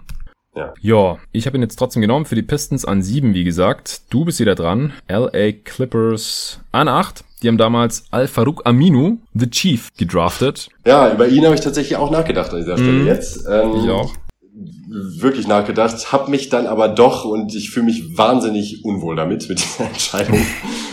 Hassan Whiteside genommen. Ja, unglaublich. Ich habe den auch und, an der Stelle. Ja. ja, Whiteside. Defensiv mitunter wahrscheinlich einer der überbewertetsten Spieler der Liga, kann man glaube ich so sagen. Er liefert halt Zahlen. Das, ja. das ist halt bei ihm das Ding. Also er liefert einfach Zahlen. Sei es das Rebounding, äh, auch von den Punkten her zumindest solide, nicht total toll, aber eben solide. Er hat gar kein Dreier, absolut 0,0. Also er hat über seine Karriere 25 Dreier genommen. Ähm, probiert aber wenigstens auch nicht. Also das muss man ihm dann zugutehalten. Da weiß er auch, dass, dass das einfach nicht sein Ding ist. Mhm kein guter Freiwerfer ähm, und defensiv halt eben also total jumpy, versucht halt jedem Block irgendwie hinterher zu, äh, zu jagen, was dann halt eben auch dazu führt, dass er dann halt auch einmal 3,7 Blocks in einer Saison hatte, 15, 16 und jetzt in der aktuellen Saison dann bei Portland auch 3,1. Das ist halt von den Counting Stats her schon wirklich beeindruckend. Ja, Liga Spitze. Liga Spitze. Aber def also ansonsten, äh, ich glaube, es war, war es die Saison, dieser Clip äh, von mit, mit, mit Jokic, wo er, wo er Jokic verteidigt und verteidigt in Anführungszeichen. Ja, also ich stimme dir da grundsätzlich auch zu, aber ich finde, es geht fast schon ein bisschen zu weit bei ihm. Also er ist lang nicht so gut, wie äh, seine Blockzahlen defensiv aussehen oder wie er wahrscheinlich auch selber denkt. Er hat ja gemeint, er sieht sich als Defensive Player of the Year und so weiter. Aber unterm Strich hat er jetzt in seiner Karriere seine Teams defensiv meistens nicht besser gemacht. Das haben ja die Heat dann auch erkannt und äh, ihn ja auch ziehen lassen und dann fahren jetzt mit Bam Adebayo auch deutlich besser. Jetzt in, in Portland äh, dieses Jahr, ich habe mir das mal genauer angeschaut, die waren jetzt defensiv mit ihm auf dem Feld sehr viel besser, aber da muss man halt auch sehen, wen die äh, Blazers sonst noch so auf den großen Positionen hatten jetzt in dieser Saison mit den ganzen Verletzten. Also defensiv nicht annähernd so gut, wie man das vielleicht im ersten Moment denken würde Auch beim Rebounding hat er nicht immer positiven Impact, trotz seiner krassen totalen Zahlen. Das hatte ich hier bei jeden Tag NBA auch schon irgendwie angesprochen mit verschiedensten Spielern, die heftige Per-Game-Rebounding-Stats haben, wie Drummond, wie DeAndre Jordan und wie halt auch Whiteside, die aber halt trotzdem in manchen Saisons dann die Teams äh, in Anführungsstrichen komischerweise viel besser rebounden, wenn die Spieler nicht auf dem Parkett stehen, als wenn diese Spieler drauf sind. Und das ist halt bei den wirklich guten Reboundern, die halt auch ihre Gegenspieler ausboxen und nicht halt immer nur den Bällen hinterherjagen und äh, nicht so sehr aufs Ausboxen achten. Da ist es nicht so. Da gibt es auch genug Gegenbeispiele. Steven Adams äh, oder auch Brook Lopez zum Beispiel, der halb so viele Rebounds holt wie Hassan Whiteside wahrscheinlich. Aber die Teams rebounden halt einfach immer besser seine eigenen, wenn er auf dem Feld steht. Deswegen ja, Whiteside ziemlich empty Stats. Offensiv, klar, er nimmt zumindest mal keine Dreier. Ähm, nimmt aus meiner Sicht aber leider zu viele Midrange-Jumper. Also dafür, dass er die nicht so toll trifft. Aber er ist halt zumindest mal ein Lob-Target und unterm Strich ist er auch sehr, sehr effizient. Also er nimmt halt wirklich hauptsächlich nur die Würfe, die er kann und legt er halt zumindest auch mal, ja, solide, so 16, 17 Punkte pro Spiel, 14 Punkte pro Spiel, so um den Dreh auf. Also ist er jetzt seit lange kein Ben Wallace oder sowas. Also offensiv kann man schon sehr gut Pick and Roll mit ihm laufen. Guter vertikaler Spacer, äh, wie wir das ja auch bei der Andre Jordan zum Beispiel hervorgehoben haben. Also das kann er auf jeden Fall. Hilft dann, dann natürlich auch Damien Lillard zum Beispiel, mit dem er diese Saison zusammen gespielt hat. Aber wie gesagt, defensiv eher überschätzt, offensiv vielleicht ein bisschen unterschätzt sogar, weiß ich nicht. Es deutet vieles darauf hin, dass er bei seinen Teams in Miami jetzt nicht so beliebt war und dass die es jetzt kaum erwarten konnten, ihn loszuwerden. Das ist natürlich auch eher ein Minus. Aber unterm Strich, wie gesagt, ist halt Whiteside hier auf jeden Fall noch der Spieler, der am talentiertesten ist und der immerhin noch ja, einen unterm Strich positiven Impact zumindest normalerweise bei seinen Teams hat. Also das, ja. was er halt in der Defensive teilweise zunichte macht, macht er offensiv normalerweise zumindest wieder wett. Und deswegen hatte ich ihn jetzt hier auch an acht in dieser Draft schon genommen. Was bei ihm halt auch noch dazu kommt, ist, dass er ein extremer Late Bloomer ist. Er wurde ja damals an 33 von den Kings gedraftet, also eigentlich ein Stil Spiel. Wenn die Kings ihn halt behalten hätten, haben sie nicht. Wir haben ihn so gut wie gar nicht eingesetzt. Dann äh, ist er auch erstmal aus der Liga draußen gewesen. Also andere Teams haben da auch nicht wirklich Interesse gehabt. Dann ähm, hat er unter anderem im Libanon gespielt, die jetzt auch nicht gerade für ihre tollen Basketball-Ligen bekannt sind. Und dann hat er sich über die D-League damals wieder nach oben gearbeitet und äh, dann nochmal seine Chance da in, in Miami bekommen. Aber wie gesagt, er ist jetzt unterm Strich für mich halt, bin ich mir halt auch nicht sicher, ob man mit ihm halt ein äh, Contender sein kann, wenn er Starter ist. Und deswegen hatte ich jetzt Bradley zum Beispiel noch über ihm. Aber ja. nach ihm habe ich jetzt halt auch keine Spiele mehr auf dem Board, wo ich sagen würde, die sind definitiv besser als das, was Hassan Whiteside bisher in seiner Karriere hier gezeigt hat. Ja, sehe ich genauso. Ja. Ist auch der äh, Top-Rebounder dieser Class mit seinen 11,8 Rebounds per Game. Legt 14 und 12 auf über 400 Spiele und 10.000 Minuten. 10.000 Minuten ist halt nur Platz 16 in dieser Class, was ähm, ziemlich krass ist, wenn man jetzt ihn hier an, an acht nimmt. Aber wie gesagt, davor hat man dann halt Kollegen wie Wesley Johnson, Aminu, über den ich ja an der Stelle auch schon nachgedacht hatte, äh, Lance Stevenson zum Beispiel, der irgendwie eine vergleichbare Karriere hatte wie Whiteside, aber dessen NBA-Karriere halt beendet ist. Und die von Wesley Johnson auch. Und Hassan Whiteside, nehme ich jetzt mal an, der wird bestimmt noch ein paar Jahre in der NBA spielen. Das muss man hier jetzt halt auch noch so ein bisschen zumindest mit berücksichtigen, denke ich. So, jetzt bin ich wieder dran. An neun Utah Jazz, damals Gordon Hayward, der ist jetzt hier schon lange weg. Ich nehme den ersten Undrafted-Spieler hier heute, und zwar Jeremy Lin. Nicht so lange Karriere gehabt, muss man ja mittlerweile auch schon sagen. Der hat ja in der letzten Saison auch nicht mehr in der NBA gezockt, aber 480 Spiele waren es insgesamt. Damit mehr als Whiteside, 12.200 Minuten, auch mehr als Whiteside. Und er hatte ja wahrscheinlich so mit den besten Peak hier, auch wenn er sehr, sehr kurz war, in dieser Class. Lynn Sanity bei den New York Knicks 2011-12 in der Saison war es, Anfang des Jahres 2012, glaube ich. Da hat er, weiß nicht, so mit den größten Hype außerhalb der NBA-Bubble erzeugt in, in der gesamten Dekade wahrscheinlich, oder? Ja, ziemlich, ziemlich deutlich wahrscheinlich sogar. Äh, hängt natürlich dann auch noch stark mit New York zusammen und der Fanbase äh, insgesamt, ja. aber das war schon krass. Ja, heftig. Also das ist auch eine der wenigen Male gewesen, wo mich wirklich Leute in meinem Freundeskreis angesprochen haben, die absolut gar nichts von der NBA mitkriegen, da wirklich nichts wissen, die einfach nur wissen, ah, äh, du bist NBA-Fan, hier, ich habe was mitbekommen, hier, dieser Jeremy Lin ist der gut? So, also Leute, die sonst vielleicht mal von Michael Jordan gehört haben oder so. Also das war wirklich heftig. Ähm, für die Leute, die 2012 die NBA noch nicht äh, verfolgt haben, äh, googelt mal, was Lin Sanity war. Also das war wirklich, ähm, Jeremy Lin hat damals einen Stretch von, von Spielen gehabt. Äh, da waren äh, Maurice Stoudemire und äh, Kamal Anthony verletzt und äh, Jeremy Lin, der davor halt ein absoluter No-Name war, der hatte in der Vorsaison ähm, als 22-jährige Rookie 29 Spiele für die Warriors gemacht und da halt nicht mal drei Punkte pro Spiel aufgelegt. Äh, und dann haben ihn die Knicks unter Vertrag genommen und dann hat er da die ersten paar Spiele ein absolutes Feuerwerk abgebrannt. Ähm, eigentlich müsste ich mal kurz das Game, die Game Logs hier aufrufen. Warte mal.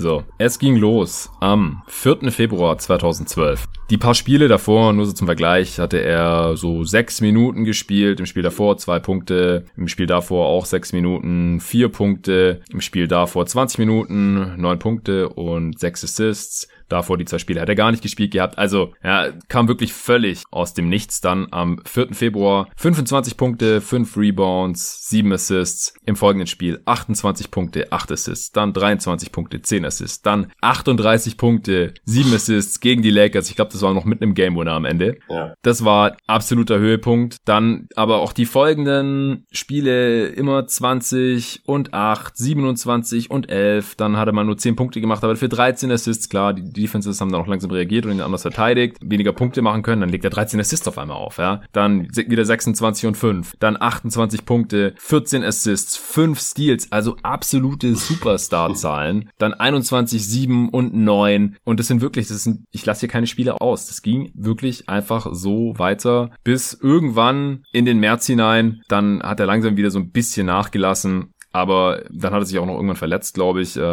zumindest war seine Saison dann am 24. März auch beendet und hat danach auch nicht mehr weitergespielt. Also da kommt natürlich seine restliche Karriere nicht mehr ran. Also, hat man vorher nicht gesehen. Undrafted Spieler, der vorher gar nichts gerissen hatte, performt auf einmal über einen Stretch von, weiß nicht, 20 Spielen oder so. Wie ein Superstar. Und verschwindet dann nicht wieder in der Versenkung, aber danach hat er halt dann noch so auf Rollenspielerniveau performt, über die Karriere 12 Punkte, 3 Rebounds, 4 Assists aufgelegt. Die Houston Rockets haben ihn dann ja in der Offseason äh, ein ganz lukratives Angebot gemacht gehabt. Da hat er dann äh, 13, 3 und 6 aufgelegt, äh, war zwei Saisons da, dann äh, mal kurz bei den Lakers vorbeigeschaut, während die nicht so erfolgreich waren. So letzte Kobe-Saison war das, glaube ich. Und dann mal noch bei den Charlotte Hornets, so als äh, Sixth Man von der Bank, als die noch ein ganz solides Team waren.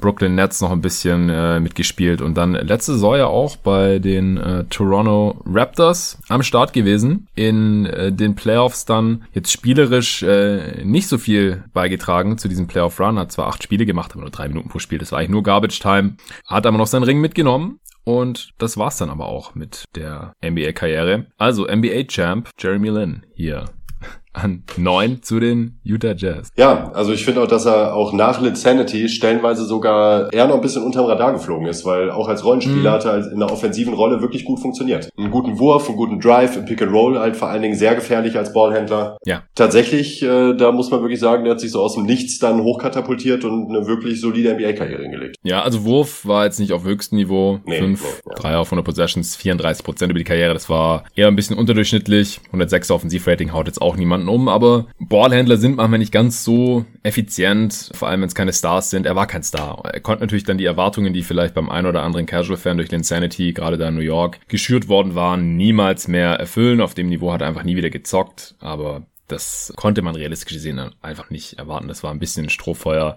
Und als sich dann die NBA auch auf ihn eingestellt hatte und er auch wieder mit talentierteren Spielern das Spielfeld teilen musste und so hat das alles wieder nicht mehr so ganz funktioniert natürlich. Aber wie gesagt, ansonsten an dieser Stelle für mich hier halt der BPA. An 10, Indiana Pacers, die haben damals den besten Spieler dieser Klasse, Paul George, noch bekommen. Der ist natürlich schon lang, lang weg. Wen willst du? Dann nehme ich jetzt äh, Al-Farouk Amino. Mhm. Ja, bei ihm ist eigentlich so das Ding, der fällt ganz schnell in diese Kategorie der guten Verteidiger. Wenn er denn mal einen konstanten Wurf hätte, wäre ein sehr brauchbarer 3D-Spieler. Den hat er aber leider nie gehabt. Also jetzt mal äh, so ein paar Ausreißer mal, er hat äh, zweimal 36 Prozent getroffen, einmal 4,3 Versuche im Schnitt, einmal knapp 5 Versuche im Schnitt. Das war okay, aber es konnte halt nie bestätigen. Also einfach in der Summe leider ein wackeliger Wurf. Aber als Verteidiger halt gerade auf aufgrund aus seiner Länge und Wingspan ähm, wirklich zu gebrauchen. Aber offensiv halt eben sehr limitiert und das äh, drückt dann eben auch seinen, seinen Gesamtimpact und Eindruck, ähm, den er dann halt leider jetzt insgesamt hat. Äh, brauchbar, würde ich schon sagen, eben in dieser Rolle, wenn man eben weiß, was man äh, von ihm bekommt, dann auch dementsprechend einzusetzen. Aber ähm, da sollte man jetzt eigentlich nichts Großes mehr bei ihm erwarten. Und wirklich schade, dass das mit dem Wurf leider nie hinbekommen hat. Genau, also auch die Würfe, die er genommen hat, ja, nicht mal 5 auf 100 Possessions über die Karriere, 33,5 Prozent,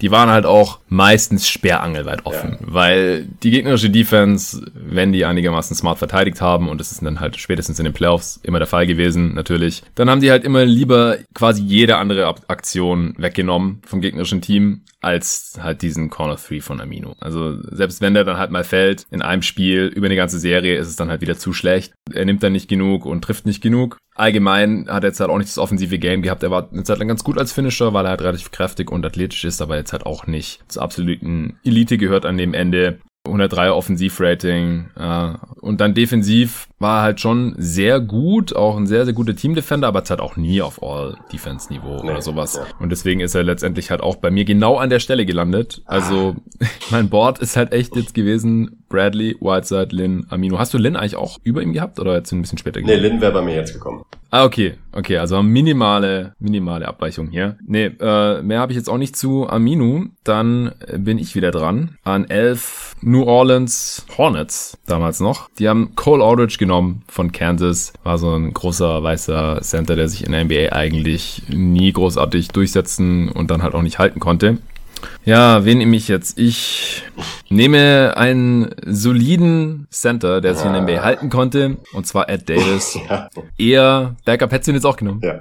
Unglaublich. Ja, Karrierestats von sechs Punkten und sieben Rebounds hauen natürlich niemanden um. Defensiv sehr, sehr solide, harter Arbeiter, überhaupt kein Wurf, solider Rebounder. Seine beste Saison oder bemerkenswerteste Saison war vielleicht die im, in Brooklyn letztes Jahr, also vor allem dann halt auch in, in diesem Playoff-Run, was ihm dann halt auch äh, diesen ganz netten Mid-Level-Deal bei den Utah Jazz eingebracht hat. Diese Saison jetzt wieder total enttäuschend. Das war die schlechteste seiner Karriere, aber halt auch äh, gesundheitlich stark angeschlagen gewesen. Wurde damals von den Raptors gedraftet an 13, also war noch ein Lottery-Pick. Jetzt ähm, hier geht er drei Spots früher weg, also in der durchschnittlichen Draft geht so ein Spieler eigentlich nicht in der Lottery weg oder hat dann halt nicht die entsprechende Karriere gehabt, aber wie gesagt, die Draft, die wird halt relativ schnell dünn und dann geht halt auch ein Ed Davis hier schon an 10 weg.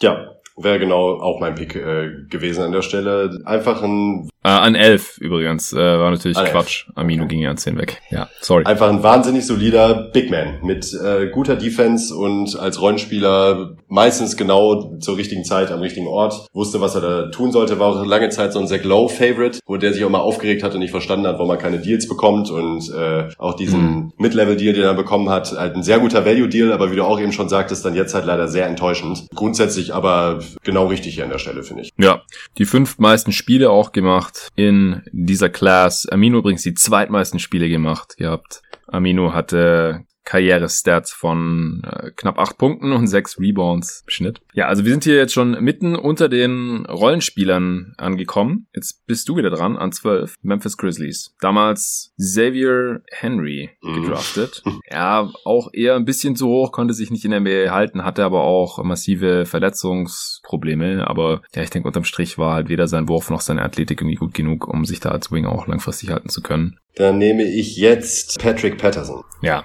den hätte ich jetzt auch genommen. Two Pats. Auch nochmal ein Big, der äh, nicht ganz so viel geworfen hat, wie er vielleicht hätte werfen sollen. Also so liegt halt bei ähm, 5,6 Dreiern auf 100 Possessions. Ist aber ein sehr intelligenter Rollenspieler, finde ich. Äh, da ist er mir immer sehr positiv hängen geblieben. Äh, wusste defensiv, was er zu tun hat, hat das jetzt nicht überwältigend gut erledigt, aber zumindest vertretbar, so im, im Teamkonstrukt. Im Scheme hat er dann eigentlich immer ganz gut funktioniert. Und halt eben auch zwar eingeschränänkt, aber bis zu einem bestimmten Maß halt auch ein Floor-Stretcher. Und hat auch offensiv mhm. eigentlich nie was probiert, was er nicht konnte. Ziemlich klein, also knapp über zwei Meter, als zwei Meter drei gelistet, 6'8 für die Position. Da funktioniert das halt in der modernen NBA. Ähm, ja. Aber auch da hat er bei den, bei, bei den Thunder dann eher underperformed, würde ich sagen, obwohl er bei den Raptors vorher durchaus zu der oberen Kategorie der Rollenspieler gehört hat, würde ich so sagen, mhm. in seiner eingeschränkten Rolle. Da war der Thunder aber halt leider eben ein bisschen abgebaut. War dann an der Stelle für mich jetzt eigentlich ziemlich klar. Ja, für mich auch. Karriere bergab auch, also Wie gesagt, ja. ist schon langsam dünn jetzt hier mit Startermaterial auch. Aber vor allem in die NBA der letzten zehn Jahre passt er halt sehr gut rein mit seiner Kombination aus äh, guter Defense. Äh, Gerade zu Beginn seiner Karriere war er auch noch einigermaßen athletisch, und halt dem Wurf mit immerhin knapp 6-3 auf 100 Possession, 37 Prozent, durchaus solide, 112 Offensivrating, kann man sich auch nicht beschweren. Ja. Gut, dann bin ich wieder dran. An 13, Toronto Raptors, wie gerade schon gesagt, hatten da Ed Davis gezogen. Der ist ja jetzt schon weg. Dann nehme ich jetzt einen Spieler, den ich vom Skillset her eigentlich höher sehen würde, aber der ist halt auch erst später in die NBA rübergekommen. Ich sehe schon kommen. Ja, Nemanja Bielica. Hat nur 333 Spiele bisher gemacht, 7200 Minuten. Das ist weniger als alle anderen Spieler, die wir hier bisher gedraftet haben. Platz 18 aber ist äh, für mich ein sehr, sehr brauchbarer Spieler eigentlich. Ein Glue Guy, äh, guter Wurf, spielt intelligent, athletisch jetzt natürlich nicht ganz auf NBA-Niveau, hat jetzt in der abgebrochenen Saison auch seine beste mit 12 Punkten, 6 Rebounds, fast 3 Assists im Schnitt, also auch ein ganz solider Passer, trifft 39 Prozent seiner Dreier über die Karriere bei gutem Volumen, 7 Dreier auf 100 Possessions, 114er Offensiv-Rating, kann starten. Ich würde auch sagen, dass er in einem guten Playoff-Team so der schlechteste Starter sein könnte auf der 4, aber kann halt auch so der erste Big von der Bank sein, so als äh, Stretch Big. Einfach ein, ein, solider Spieler. Wie gesagt, Karriere sehr kurz, weil er halt erst 2015, 16 in die NBA kam, war der 35. Pick von den Wizards äh, tatsächlich damals, hat er die ersten drei Jahre bei den Wolves gespielt und dann die letzten zwei Saisons jetzt bei den Kings. Den muss ich jetzt hier nehmen, weil bei allen anderen Spielern, oh, ja. die haben zwar mehr Zeit in der NBA verbracht, aber da sind dann jetzt halt wirklich eklatante Löcher in den Spielen ja. drin, wo ich halt echt sagen würde, kann man eigentlich nicht starten lassen in der NBA bei einem guten Team. Nee, leider nicht. also hättest du ihn ja auch genommen, habe ich richtig verstanden? Ja, ja, ich hätte ihn da auch genommen. ja, aber äh, sieben, nee, acht Picks, acht Picks haben wir noch, äh, wenn uns nicht die Zeit davon rennt. Acht Picks und äh, eine knappe halbe Stunde. Sollten wir hinkriegen. Ja, dann nehme ich einfach äh, Gravis Vasquez. Mhm. Ähm, hatte Spieler auch schon leider nicht mehr in der Liga. Ja, das ist es eben. Also hat auch 400 knapp äh, 401 Spiele gemacht. Ähm, war aber als Point Guard halt fand ich äh, gar nicht mal so schlecht in, in, in manchen Jahren als Backup halt eben. Ja. Ähm, ja. Hat jetzt nicht viele Spiele gestartet. Eine Saison war Starter bei den äh, bei den Hornets auch damals noch. Ähm, da hat er auch einen guten Eindruck gemacht. Immerhin äh, knapp 14 Punkte im Schnitt. Äh, der Dreier war halt auch, äh, sagen wir mal, wackelig über seine Karriere hinweg. Ähm, auch in der Defense, ach ja, zu vernachlässigen vernachlässigen, sagen wir mal so, aber halt eben für, für seine Größe, also mit 6'6", äh, als, als Ballhändler ähm, schon durchaus brauchbar. Auch im Pick and Roll hat er da stellenweise gute Szenen gehabt, aber halt eben weder effizient noch halt wirklich irgendwie nachhaltig in Erinnerung geblieben und dementsprechend halt dann eben auch nicht mehr in der Liga. Ja, wäre jetzt tatsächlich nicht mein nächster Spieler gewesen, aber äh, definitiv auf jeden Fall auch in dieser Gruppierung mit drin. Ich äh, kann auf jeden Fall nachvollziehen, dass du ihn hier jetzt genommen hast an 14 zu den Houston Rockets. Damals äh, Patrick Patterson genommen gehabt, der war jetzt auch schon weg. An 15 bin ich wieder dran. Milwaukee Bucks, damals Larry Sanders gedraftet. Wow. Ein Spieler, der, als er in der NBA gespielt hat, sehr, sehr beeindruckend war. Das ging ja sogar so weit, dass Zach Lowe damals ihn nur noch in Großbuchstaben geschrieben hat in seinen Artikeln. also, dass man sich immer so ein bisschen angeschrien gefühlt hat, wenn man halt irgendwas über Larry Sanders gelesen hat. Und der war dann mehr oder weniger von einem Tag auf den anderen aus der Liga draußen, weil er eigentlich keinen Bock mehr hatte. Muss man respektieren. Er hat gesagt, er will sein Leben eigentlich nicht damit verbringen, Basketball zu spielen. Und ich meine, er hat auch seine Millionen gemacht und, und wollte halt lieber andere Sachen machen im Leben. Eher ein bisschen entspannen. Wollte meinen. Äh, was schade ist, weil ich fand Larry Sanders immer einen sehr, sehr coolen Spieler, sehr athletisch, super Rim Protector und Defender, weswegen er halt auch so ein sehr Glow-Liebling dann geworden ist. Ich habe ihn auch noch auf dem Board drauf, aber noch nicht an 15. Dazu war die Karriere leider ja. einfach zu kurz sondern ich hätte jetzt noch einen soliden Rollenspieler in petto und zwar Trevor Booker. Ja. ja, Platz 15, was die Minuten angeht, ist ein ja, solider Vierer gewesen. Also für einen Center selbst in dieser Ära jetzt einfach zu klein mit seinen 6'8, auch wenn er ziemlich athletisch war, ist leider jetzt auch schon zwei Jahre aus der Liga draußen. Beste Saison war bei den Brooklyn Nets, 10 Punkte, 8 Rebounds, war auch ja, eher so ein, so ein Arbeiter und Wühler. Dreier war nicht so wirklich vorhanden. Am Ende hat er ein paar genommen, aber die Karriere waren es 30 Prozent, 110er Offensivrating, defensiv auch zumindest engagiert und solide ist er mir da jetzt in Erinnerung geblieben. Ja, äh, entweder der schlechteste Starter im Team, aber halt eigentlich eher ein Backup. Also hat auch sehr viel mehr Spiele von der Bank gemacht in seiner Karriere, als er gestartet ist. Ja, Finde ich absolut vertretbar an der Stelle. Grundsätzlich hatte ich tatsächlich, äh, hört sich jetzt ein bisschen fake an, aber der hatte ich tatsächlich auch eigentlich noch vor Vasquez. Äh, hab mich aber gerade eben ganz spontan, warum auch immer, einfach nochmal umentschieden. War jetzt ja ganz gut, sonst wäre es ja, äh, hätte man wie immer noch dasselbe Ranking. aber kann ich absolut nachvollziehen an der Stelle hier. Ja, ich hatte tatsächlich noch, ich hatte jetzt noch drei andere Spieler vor Vasquez. Also den habe ich schon ein Stück weiter unten, wäre noch im selben Tier. Ja. Wie nimmst du jetzt an 16 zu den ja. Minnesota Timberwolves? Ich nehme ich nehm einfach Evan Turner. Ja, Wäre jetzt auch mein nächster gewesen. Ja. Unglaublich, aber wahr. Also 705 Spiele, muss man, muss man auch mal sagen. Yes, die meisten in der Class. Ja, das ist schon ordentlich. Vom Skillset her halt eigentlich, hat er halt eine ordentliche Toolbox. Also er bringt halt, das war bei ihm halt immer das Ding, er bringt halt eigentlich irgendwie alles so ein bisschen mit, außer vielleicht den Distanzwurf. Aber was er am Ende dann, also ist halt eigentlich so der prototypische Allrounder auf dem Spielfeld. Aber man konnte bei ihm halt irgendwie nie so ganz nachvollziehen, welche Rolle er jetzt irgendwie einnehmen sollte. Dann mal als äh, Post-Up-Spieler sogar eingesetzt, äh, wegen, wegen seiner seiner Masse auch und wegen seiner Größe als, als Guard. Kein Werfer, sekundärer Ballhändler, mal so ein bisschen, aber es war halt alles immer so schwammig und er war, egal in welcher Rolle, dann auch leider nie wirklich effektiv, geschweige denn effizient. Also ein Career O-Rating von 98 ist halt echt schlecht, kann man halt leider nicht anders sagen. Yeah. Man wusste bei ihm halt irgendwie nie so richtig, was er hat, obwohl er halt eben eigentlich die Tools mitgebracht hat. Auch da fällt mir auch Dennis wieder ein, der, glaube ich, auch überhaupt kein Fan von ihm war. der hat ihn nee. auch oft... Äh, schon sehr früh ja, auch. Ja, schon sehr früh auch. Weil halt eben man ja den Eindruck haben könnte, dass er eigentlich eine Menge mitbringt, das aber halt nie wirklich auf den Platz gebracht hat. Leider wirklich nie. Egal ob bei Indiana in dem einen Playoff-Run 13-14 oder dann bei den Celtics. Und äh, egal wo, es war halt immer ein sehr starker Fahrerbeigeschmack dabei. Ja, also wenn man halt denkt, dass auch das Offensivrating von 98, und das ist halt echt das schlechteste von allen Spielern hier bisher, in der Regular Season mies war, dann äh, muss man sich halt mal die 63 Playoff-Spiele noch angucken.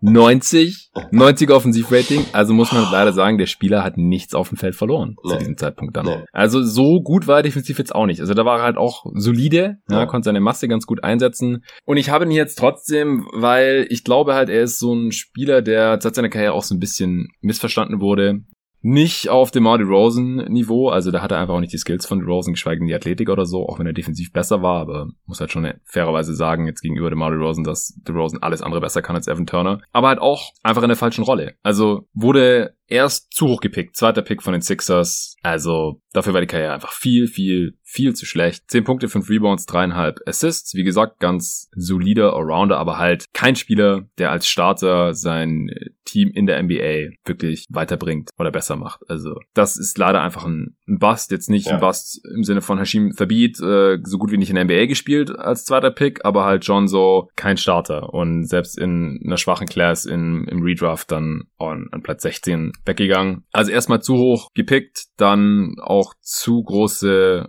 Rolle gehabt in den Teams, eigentlich so gut wie immer. Ich glaube, ich fand ihn halt auch in Boston noch am besten in der zweiten Saison, wo er dann nur noch von der Bank gekommen ist, mehr oder weniger. Das war auch die erste Saison in seiner Karriere, wo er das Offensivrating von 100 geknackt hat, 102.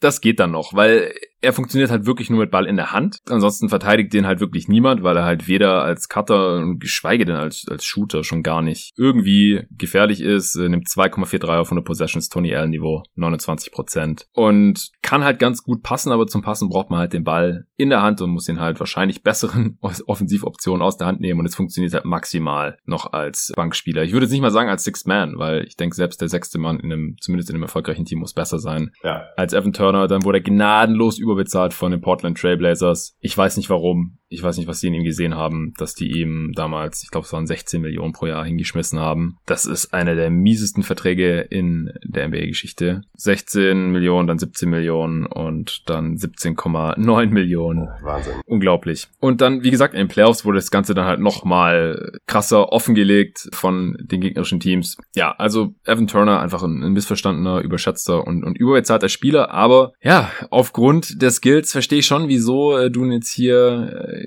gepickt hast. Also der muss an der Stelle weg, weil er halt, glaube ich, in der richtigen Rolle ein Team schon noch eher helfen kann als, als alle anderen Spiele, die hier jetzt noch kommen. Und wie gesagt, wir bewerten ja auch das, was eben geleistet wurde in der Liga und er hat halt unter anderem halt die meisten Spiele ja. in dieser gesamten Class gespielt. Also zumindest äh, seine Coaches haben wir irgendwas in ihm gesehen.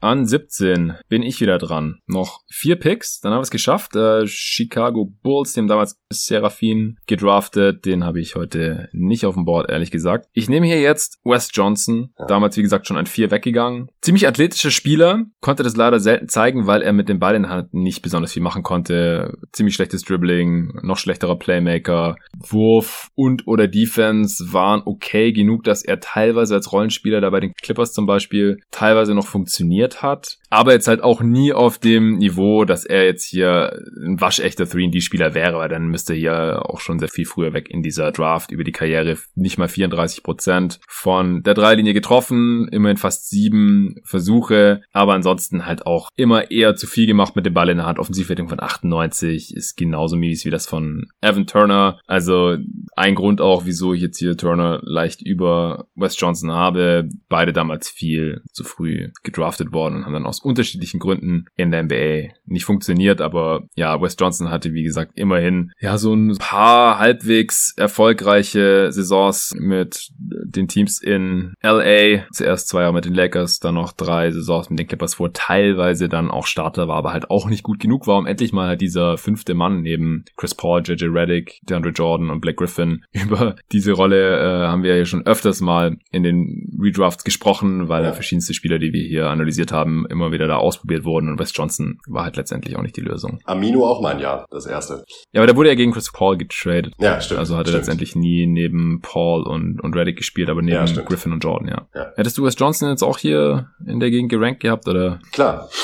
Was, was, was, was denkst du? Wär, was für eine Frage. Wäre mein nächster Pick gewesen, ja, wäre wirklich mein nächster ja. Pick gewesen. Das ähm, ist unglaublich. Aber gerade bei dieser Draft ähm, nutze ich dann jetzt hier die Chance auch nochmal mit meinen zwei Picks, die ich jetzt jetzt noch einen, gleich noch einen. Äh, dann nehme ich jetzt einfach mal ja. Lance Stevenson. Ja, ja, habe ich jetzt auch noch bald auf dem Board. Polarisierende Spiele auf jeden ja, Fall. Sehr polarisierend. äh, absoluter Meme-Gott natürlich auch. Ja sei es den Ohrpuster in LeBrons Ohr oder äh, andere Aktionen, die er so geliefert hat. Unterhaltsam, absolut. Also das muss man ja allein deshalb, muss ich ihn jetzt hier noch ziehen. Denn äh, man hat bei ihm eigentlich immer was zu sehen bekommen. Ist halt im Grunde eigentlich ein Streetballer auf dem Platz. Hat aber halt die ein oder anderen Playoff-Spiele sogar für die Pacers äh, wirklich gute Performances gezeigt. Hat sich halt defensiv stellenweise echt reingehangen. Auch wenn da teilweise auch absolute total Aussetzer waren und offensiv halt als sekundärer Ballhändler stellenweise halt eben echt ganz gute Leistung gebracht, über die Karriere weg, aber halt viel zu inkonstant, äh, der Wurf total wackelig, äh, man wusste halt bei ihm auch nie so, was man bekommt, eine absolute Wundertüte und reiht sich halt mit einem 99er O-Rating dann auch ganz gut jetzt in diese Kategorie ein.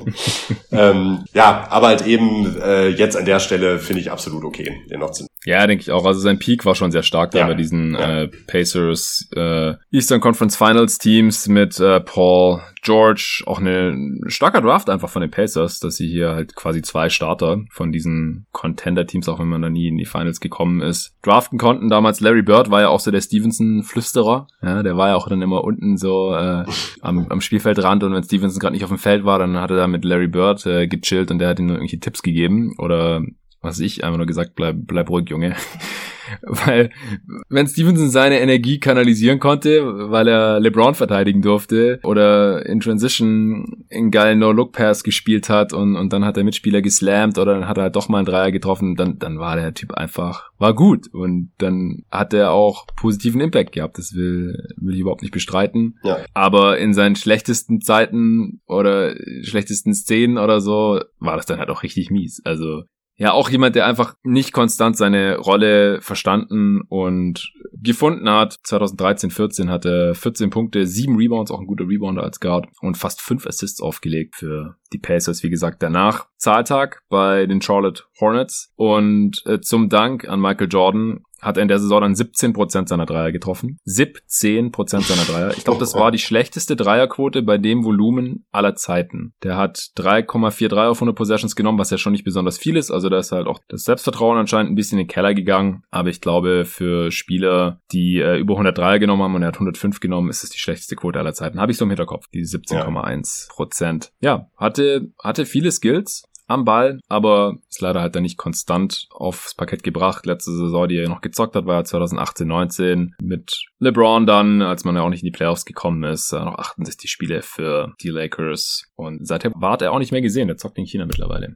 Guter Pick hier, aber an der Stelle würde ich sagen, also ob jetzt Lance Stevenson mit seinem Peak äh, war wahrscheinlich besser als Wes Johnson nach über die Karriere. Also wahrscheinlich auch besser als Evan Turner. Hätte man, hätte man hier früher nehmen können. Auch wenn er äh, weniger Spiele gemacht hat als die beiden und weniger Minuten auch ja. äh, im Fall von Turner. Viel weniger Minuten. Also Stevenson nicht mal 12.000 und Turner halt fast 19.000 Minuten. Das ist halt schon eine sehr viel kürzere Karriere. Das muss man schon sagen. So, vorletzter Pick von mir. Nee, letzter Pick von mir. 19. Pick haben wir schon. Du hast gerade an 18 für die Oklahoma City Thunder Lance Stevenson gedraftet. Damals ging Eric Bledsoe weg, wurde dann ja direkt zu den Clippers getradet. An 19 Boston, mein letzter Pick. Damals Avery Bradley ist auch schon weg. Boah, jetzt habe ich hier noch mehrere Kandidaten. Ich lese sie mal alle vor. Ähm, du darfst ja auch nur noch einen picken, von daher. Greg Monroe wäre natürlich noch ein Kandidat. Hat ja vorhin schon erwähnt, wieso in der NBA nicht funktioniert hat. Und der musste halt dann auch direkt viel neben Andre Drummond spielen und dann noch Josh Smith. Also das ist halt auch sehr undankbar. Natürlich als Low-Post-Spieler dann da überhaupt kein Platz. Der, als er in die Liga kam, hat er so ein bisschen so Lama Odom-Vergleiche gezogen. Natürlich war er im Endeffekt viel langsamer, aber weil er halt auch ganz gut passen konnte. Natürlich nicht annähernd den Wurf gehabt von Odom leider und auch nicht die Athletik und Mobilität. Boban Marjanovic vielleicht noch als undrafted Spieler interessant.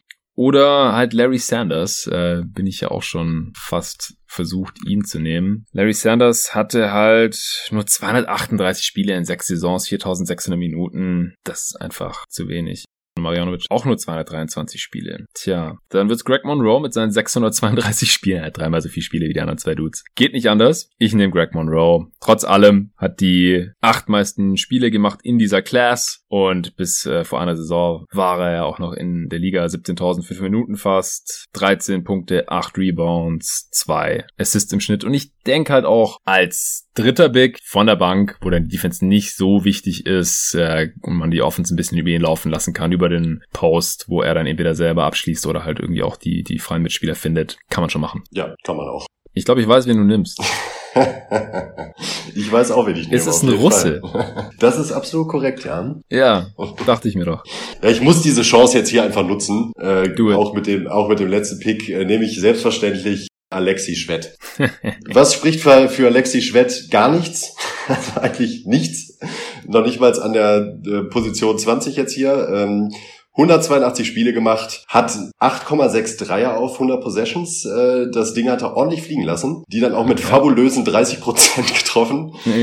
Und ähm, reiht sich auch ein mit einem 99er O-Rating. Ich liebe ihn aber einfach als Spieler. Ich habe ihn mir so wahnsinnig gern angeguckt, denn diese Fuck you-Attitüde, die er sowohl in der NBA gezeigt hat, als auch international bei, bei, bei Turnieren. Er sah halt wirklich immer aus, als wäre er gerade aufgestanden und hat sich eben noch eine halbe Packung Marlboro geraucht, bevor es auf, aufs Spielfeld gekommen ist. Ist aber dazu, das muss man ihm einfach lassen, mit trotz dieser Einstellung halt echt talentiert. Also ähm, gerade international ist mir das dann immer wieder aufgefallen, wo halt wirklich das Team stellenweise getragen hat und man sich denkt, äh, wie geht das? Also er sieht weder athletisch aus, ist er glaube ich auch nicht so richtig, ähm, aber hat halt wirklich ein feines Gefühl. Jetzt an der Stelle aber natürlich ein absoluter äh, Fanboy-Pick, kann ich nicht anders. Für die Spurs auch im Übrigen, ja? Ja, ja, eben. Deshalb es, es passt einfach. Es war ein Match made in heaven. Äh, ich liebe Alexi Schwett. Sei dir gegönnt und äh, wie gesagt, also die die Alternativen sind jetzt hier nicht äh, wirklich so berauschend noch, die noch da sind oder wen hättest du jetzt noch auf dem Board gehabt, von denen die ich nicht erwähnt habe? Marjanovic wäre jetzt so noch ein Pick gewesen, den ich jetzt hier wahrscheinlich neben Sanders dann auch äh, getätigt hätte, wenn ich rational entscheide. Ja, ich hatte noch Jordan Crawford auf dem Board, der jetzt Stimmt, auch die ja. BBL gerockt hat, auch nicht so lange in der NBA verblieben ist, aber wenn er da war, hat er das Bällchen auf jeden Fall auch fliegen lassen und hat die acht meisten Punkte pro Spiel gemacht mit 12,2. Drei Assists, hat aber auch nur 281 Spiele gemacht in sechs Saisons. Auch weil äh, er vom Spielverständnis her einfach nicht in die NBA gepasst hat, sag ich jetzt einfach mal. Ja. Der hat, ich weiß nicht, war das Pre-Draft oder nach der Draft in irgendeinem Summer-Game hat er über LeBron James gestopft. Weißt du das noch? Ah, da gibt's das, da gibt's das Gerücht, dass äh, Nike irgendwie vor Ort war und dann, da gab's ein Tape von und das dann irgendwie kassiert hat, weil man angeblich nicht LeBrons Ruf schädigen wollte. Oh. Und vor allem allem halt die, die Headline Jordan äh, Dunks on LeBron wäre natürlich witzig gewesen, auch wenn es nur Jordan Crawford ist, natürlich. Ja. ja. Ja, das war noch so eine Story, die ich da im Hinterkopf hatte, ist ja jetzt auch schon zehn Jahre her den hatte ich hier noch auf dem Board. Und dann noch Luke Babbitt als besten Dreierschützen dieser Class. Hat äh, immerhin auch acht Jahre in der Liga gemacht, 381 Spiele, 5000 Minuten und äh, 40,2 Prozent seiner Dreier getroffen. Und er hat immerhin 9,4 pro Spiel fliegen lassen. Also reiner Shooter, mieser Defender. Auch ein bisschen zu hoch gedraftet worden damals an, an 16, ja, wo er ging eigentlich zu den Wolves. Aber dann äh, wären wir hiermit jetzt durch. Du ähm, darfst jetzt schon mal überlegen, wer für dich most overrated und most underrated in dieser Klasse ist und welchen Spieler du immer noch nicht aufgegeben hast. Und dann kommen wir zeitlich sehr, sehr gut hin, denn äh, du musst jetzt wirklich gleich los. Und währenddessen werde ich hier noch kurz verlesen, welche Spieler hier in der Draft heute sehr viel früher gepickt wurden, als das 2010 der Fall war oder äh, auch sehr viel später oder halt auch von den Lottery Picks gar nicht. So, wir haben zwei undrafted Spieler drin mit Jeremy Lin an 9 heute und Alexi Swag an 20. Von den Spielern, die gedraftet wurden, haben den größten Sprung gemacht. Hassan Whiteside von 33 auf 8 und Lance Stevenson von 40 auf 22 hier heute bei uns. Auch Bialica von 35 auf 13 ist 22 Spots früher als damals. Ansonsten noch auffällig Vasquez an 14 statt an 28, Bledsoe an 4 statt an 18. Auch noch einen Riesensprung gemacht. George natürlich auch absolutes Stil damals gewesen, heute an 1, damals an 9. Hayward auch an 2 statt an 9. Am meisten abgefallen sind von den Spielern, die gepickt wurden, Evan Turner von 2 auf 16, Johnson von 4 auf 17 und Monroe von 7 auf 19. Damals alles hohe Lottery Picks, heute gerade noch so in den äh, Top 20 gelandet. Und komplett rausgefallen aus der Top 20 sind Judo, damals an 6 von den Warriors gedraftet, wir hatten es erwähnt. Cole Aldridge, Xavier Henry, die an 11 und 12 weggingen. Larry Sanders hat es heute auch nicht gepackt, an 15 damals von den Bucks, an 16 Luke Babbitt, Seraphin an 17, und einige Spieler, die wir jetzt auch gar nicht erwähnt hatten, die auch noch in der ersten Runde waren. James Anderson, Craig Brackens, Elliot Williams haben sich alle nur sehr, sehr kurz in der Liga gehalten. So, most overrated, Nico. Hassan Whiteside, aus allen Gründen, die wir eben schon so genannt haben. Ja, ich verstehe den Pick. Ich glaube, ich würde trotzdem Evan Turner nehmen. Okay. Ja, okay. Also einfach zu hoch gepickt, äh, zu große Rollen gehabt und dann noch vor wenigen Jahren diesen Riesendeal bekommen. Also der war vor allem Liga intern massiv überbewertet. Bei den Fans weiß ich gar nicht so genau. Da gab es einfach schon zu viele Gegenstimmen von verschiedensten Analysten, die relativ früh schon erklärt haben, dass Evan Turner einfach kein besonders produktiver Plusspieler in der NBA ist. Aber äh, Whiteside kann ich auch verstehen. Underrated? Ha, da würde ich auf die ganze Karriere betrachtet vielleicht sogar Hayward nehmen, nehmen aber dann doch lieber Favors durch. Mm, ja, Favors müssen wir auf jeden Fall nennen, den wir hier an 5 gezogen haben vor äh, Cousins zum Beispiel. Nee, da bin ich auch dabei. Es muss Derek Favors sein. Besseren habe ich hier jetzt auch nicht anzubieten. Der Spieler, den du immer noch nicht aufgegeben hast. Ja, das ist natürlich Alexi Schwett. ja, nachvollziehbar. Mir ist Eric Bledsoe ich ja, bin schon äh, kleiner Bledsoe-Fanboy. Auch John Wall eigentlich. Ja, ich würde schon sehr, sehr freuen, wenn der nochmal irgendwas reißen könnte in der Liga. Ich bin leider skeptisch jetzt, nachdem er auch so lange nicht gezockt hat. Angeblich ist er jetzt wieder in, in, in Basketball-Shape, aber spielt natürlich trotzdem nicht in Orlando. Ich hoffe, der kann auch mal zumindest irgendwie Starter sein oder sowas. Mhm. Und auch Eric Bledsoe, von dem habe ich natürlich auch ein Jersey mag den Spielertyp einfach sehr, auch wenn ich mir seine Limitation natürlich sehr, sehr bewusst bin. Aber vielleicht klappt es ja sogar mit der Championship dieses Jahr. Wir werden sehen. So, wenn du jetzt nichts mehr hast zu 2010er Class, dann äh, sind wir hier wirklich on time fertig geworden, fast auf die Minute genau. Perfekt.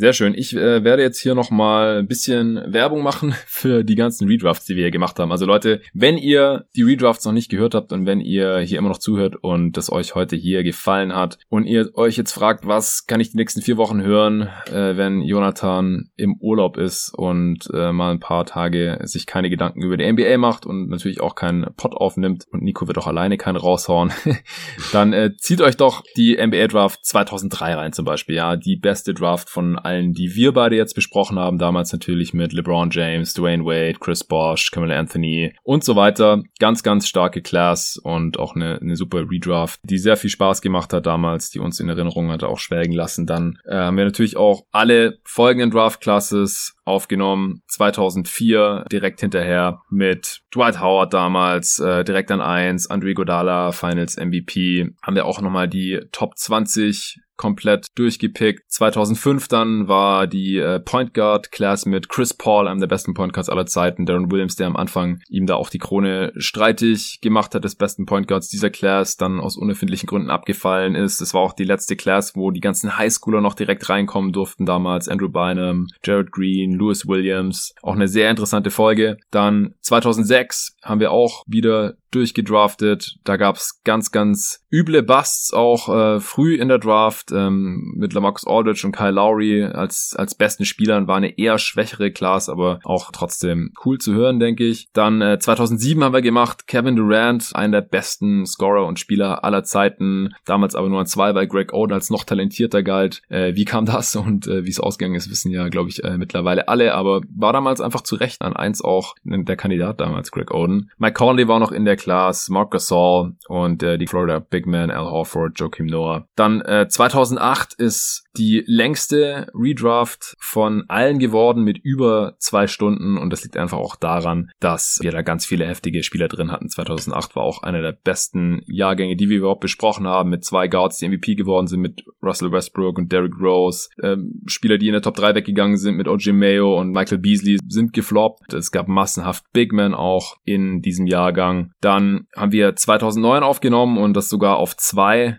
Folgen verteilt, die insgesamt fast zweieinhalb Stunden lang sind, weil wir am Anfang auch über die NBA-Rückkehr gesprochen haben, aber dann auch über James Harden gegen Stephen Curry, wen sollte man da an eins nehmen, Black Griffin, auch noch ein sehr, sehr guter Spieler, den wir da an drei genommen haben. Und dann haben wir aber auch die ganze komplette erste Runde, 30 Picks nochmal durchgedraftet, DeMar DeRozan, Drew Holiday und so weiter, auch einfach, weil es eine sehr, sehr starke Class war. Dann die 96er Redraft natürlich mit Hassan, mit Kobe, mit Allen Iverson, Steve Nash, Ray Allen, Ben Wallace, wir haben am Anfang äh, dieser Folge ja auch nochmal ganz kurz drüber gesprochen, Jermaine O'Neal, Peja Stojakovic, Stefan Marbury, Antoine Walker, Sharif Abdurrahim. Superclass, erster Redraft über die 90er hier bisher, war wahrscheinlich nicht der letzte und auch nicht der letzte Pot mit Hassan, kam sehr, sehr gut an, hat Spaß gemacht. Das äh, wird dann wahrscheinlich in, in Zukunft irgendwann, wenn die NBA-Saison wieder läuft oder schon durch ist, das schauen wir dann, wie das alles läuft da in Orlando, irgendwann fortgeführt werden. Ansonsten sind noch, ich glaube, 25 Preview-Review-Pods rausgekommen, also wenn ihr da noch nicht alle durchgehört habt, zieht's euch rein. Also da fehlen jetzt wirklich nur noch vier Teams, die in der Bubble spielen werden. Das werde ich dann wahrscheinlich noch im August nachreichen, dass wir uns die Saison noch mal ein bisschen genauer anschauen mit dem jeweiligen Experten zum Team. Die Mavs fehlen noch, die Clippers, die Kings, irgendein Team äh, vergesse ich gerade, das fällt mir nicht ein. Und die Charlotte Hornets haben wir jetzt nicht geschafft, die werden nicht dabei sein in Orlando. Und ich habe jetzt hier keine Preview-Review zu denen aufgenommen. Tut mir wirklich leid an alle Charlotte Hornets-Fans. Da überlege ich mir dann noch irgendwas, aber das habe ich jetzt einfach nicht mehr geschafft. Ich äh, gehe hier jetzt wirklich mittlerweile auf dem Zahnfleisch. Ich war seit zwei Jahren nicht mehr wirklich im Urlaub. Brauche jetzt mal diese drei Wochen Wochen, habe in letzter Zeit viel Masterarbeit gemacht und auch viel Stress im Job gehabt. Ich gucke, wie ich das hier mit dem MBA-Podcast irgendwie am Laufen halte. Ich habe auch wirklich Bock, wie eingangs ja auch erwähnt, das dann noch irgendwie weiterzuführen, wenn es weitergeht in Orlando. Und dann muss ich einmal schauen, wie es läuft, wie es euch gefällt, ob ein paar Supporter dazukommen, ob ein paar äh, Sponsoren hier ein bisschen Werbung machen wollen im Pod oder so,